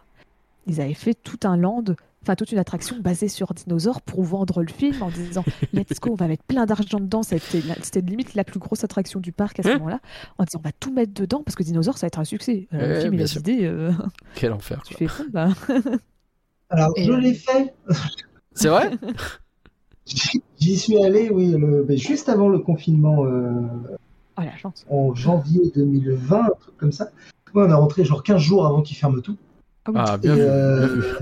Et du coup, j'y suis. Alors, c'était deux nuits. J'ai eu les... Je vous le conseille d'ailleurs de faire euh, Animal Kingdom de nuit si vous avez l'occasion d'y aller. Ah Il y a bah. vraiment beaucoup moins de monde Ah bah et puis on n'emmerde pas les animaux vu qu'ils dorment. Tu m'étonnes. Voilà, je, Hmm. je préfère. Mais le, ça ressemble à un peu à une fête foraine sur le thème de dinosaures. Vous voyez les, les promènes de lions, euh, mais vraiment qui a, qui a la fête de la bourboule, quoi. euh, Ah oui. mais c'est. avec des Et puis, euh, il- maintenant qu'ils veulent abandonner la thématisation du film, bah, ils ont mis Donald euh, qui fait des trucs. Donc, c'est Bah, écoute. c'est- pas le truc le plus cool qu'il y a à Animal Kingdom. Ne prenez pas un ticket juste pour ça. Non, Ça- non, ça- je ça- pense pas. Allez du côté d'Avatar. Ouais, tu m'étonnes.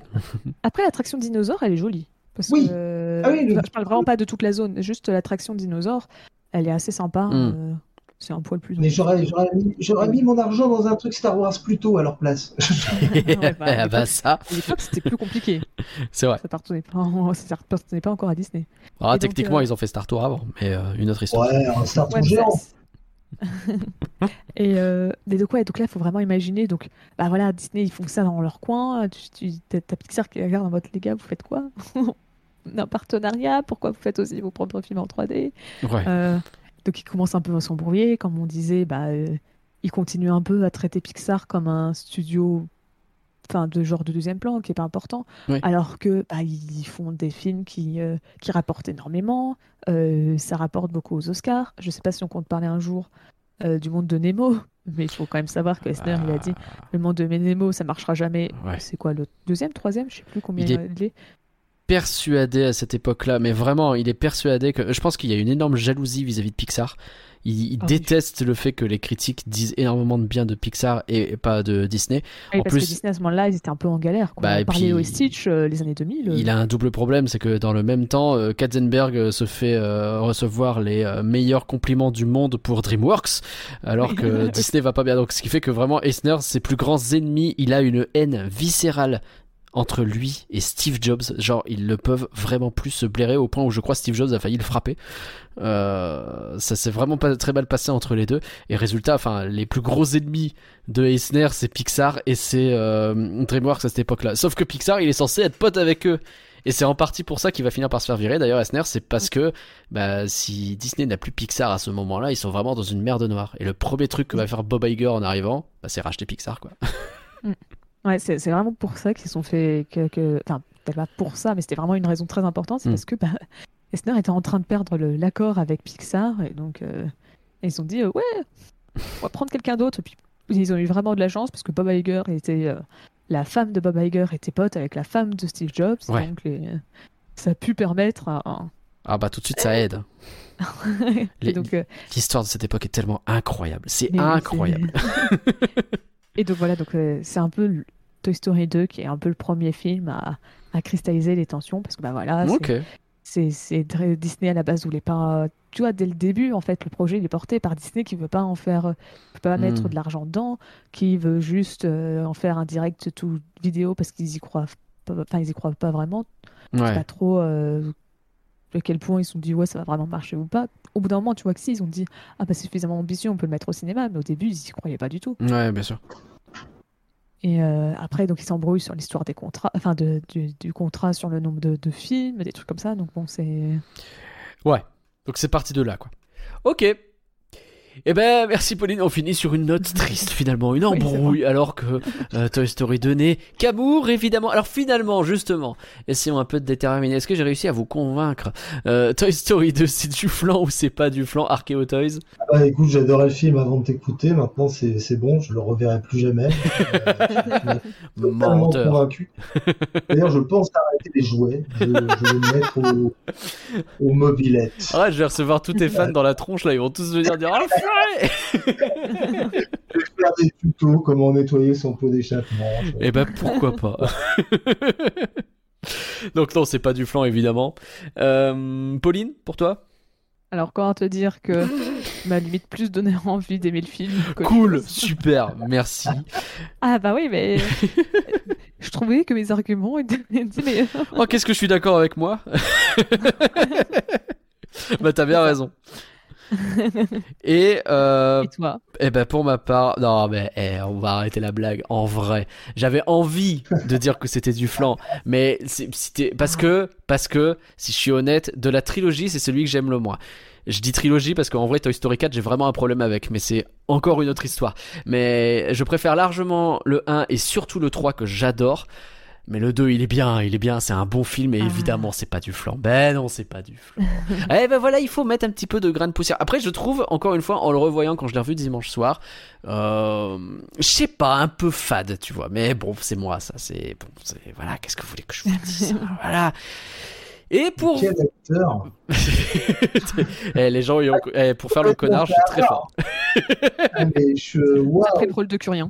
je dois te désinscrire de toutes les mailing lists que- auxquelles je t'ai inscrit pendant l'émission. je suis désolé. Ah, Il y a des trucs qui sont déjà partis. hein. Je- je- Merde. Et pour vous, alors, chers auditeurs, Toy Story 2, c'est du flan ou c'est pas du flan? Venez nous donner votre avis sur le Twitter @folanimé. @folanimé. On peut aussi continuer la discussion ensemble sur discord.folanimé.com. Encore merci Archeo Toys de nous avoir accompagnés, c'était super sympa. Ouais. Le plaisir était pour moi. Où est-ce qu'on peut te retrouver? Et ben avant tout sur YouTube, euh, sur la chaîne Archeo Toys, euh, là il va y avoir pas mal de vidéos euh, avant Noël, forcément. Eh oui. Euh, Pourquoi? T'es en train de me dire que Noël, ça a une importance pour une chaîne qui parle de jouets? Non, C'est fou ça. impossible. Mais on va surtout, allez, je, je profite d'être chez vous pour l'annoncer, on va surtout normalement pouvoir profiter du premier épisode d'Archeo Park, euh, juste euh, avant Noël. Euh, donc c'est une série basée sur des parcs d'attractions disparus, abandonnés, ou euh, qui ne feront, euh, qui n'ouvriront plus jamais leurs portes. En tout cas pas en tant que tel. Et euh, du coup, ça a été financé par Ulule il y a maintenant un an et demi. Un gros bisou aux gens qui ont été patients, mais il est temps maintenant de passer aux choses sérieuses. Et donc, ce sera la, la grosse surprise de la fin euh, 2021 pour, euh, pour, Noël et, et- et pour les fêtes. Euh, Il y aura un petit peu de Disney, il y aura un parc d'attractions Tintin perdu Allez. au milieu de la campade et oublié depuis les années 60 il y aura des choses plus simples, il y aura des choses euh, surprenantes, euh, émouvantes. Enfin, il y a, il y a vraiment beaucoup, beaucoup de parcs euh, en France, bien plus que ce qu'on peut Ouais. imaginer. Il y a eu une période où ça a même juste côté Disney. Mais trop bien. Euh, et puis, chose qui va peut-être vous surprendre, le plus ancien date de 1832. Oh Donc, la le- vache. c'est vraiment un truc qui, qui fait partie de notre culture, qu'on a peut-être oublié ou qu'on a laissé à d'autres. Mhm. Mais euh, on va tâcher de redonner un peu de lettres de, de noblesse à, à tout ça et puis essayer de comprendre comment, pourquoi est-ce qu'on l'a oublié, mais puis comment est-ce que c'est revenu. Parce qu'effectivement, il y a des choses qui sont très contemporaines, des choses qui ont duré très longtemps, des choses qui ont duré quelques semaines. Euh, et j'espère que ça va vous plaire. Eh ben écoute, j'ai Vraiment, ça fait un très très hâte. très très hâte parce que c'est un super projet et j'ai très très hâte de voir ça. Euh, moi, c'est des histoires qui me fascinent en plus, donc euh, j'adore ça. Merci beaucoup encore une fois et puis euh, très belle annonce, bravo. Est-ce que Pauline, toi aussi, t'as un truc à annoncer? Euh... J'allais dire quelque chose, puis euh, Tu t'es rendu compte que peut-être t'allais péter un contrat euh, de travail ou quelque chose comme ça ou... alors non, j'allais pas, j'allais pas dire ça. Non, j'allais juste dire, non, justement, j'allais faire l'inverse, j'allais faire être euh, 100% corpo et dire, il y a tous en scène 2 qui sort dans Let's quelques go. semaines. Allez le voir s'il vous plaît. Allez le voir tous en scène 2, mais bien sûr. Merci Il est Pauline. bien en plus, je l'ai vu en avant-première. C'est vrai, il est cool. Tu Oui, dirais que c'est pas du flan C'est pas du flan. Très bien, c'est noté. Voilà, on a- spoilé un potentiel euh, épisode. Merci Pauline pour ton beau travail en tout cas. N'hésitez pas bien sûr Ouais. à partager ce podcast à vos potes car un flanc partagé c'est un flanc qui arrive à lire Guerre épée en entier. Bah oui, Guerre épée, le film, le livre est écrit par Tolstoy Story. On vous dit à dans deux semaines. Ah oui. Bye tout le monde. Bye. Je te l'ai dit que le dernier il était.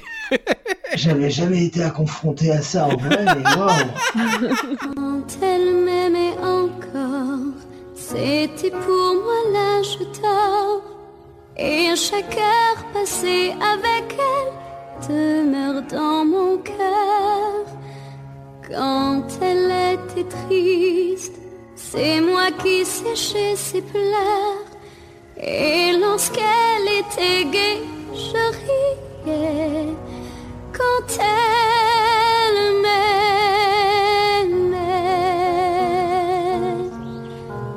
De l'été jusqu'à l'automne, nous n'avions besoin de personne. Rien qu'elle et moi dans la vie, et c'était bien ainsi. Quand elle se sentait seule, c'est moi qui la consolais. Et je savais qu'elle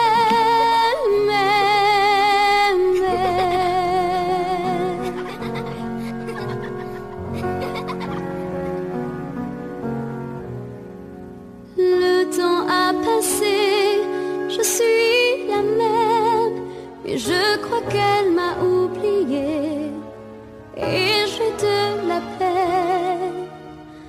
Pourtant j'attends chaque jour qu'elle dise encore je t'aimerai toujours. Solitaire et meurtrie, je croyais qu'elle m'ignorait, mais elle m'a souri, attendri, moi sa meilleure amie comme elle faisait quand elle m'aimait. Quand elle m'aimait encore, c'était pour moi l'âge d'or. Et chaque heure passée avec elle demeure dans mon cœur. Quand elle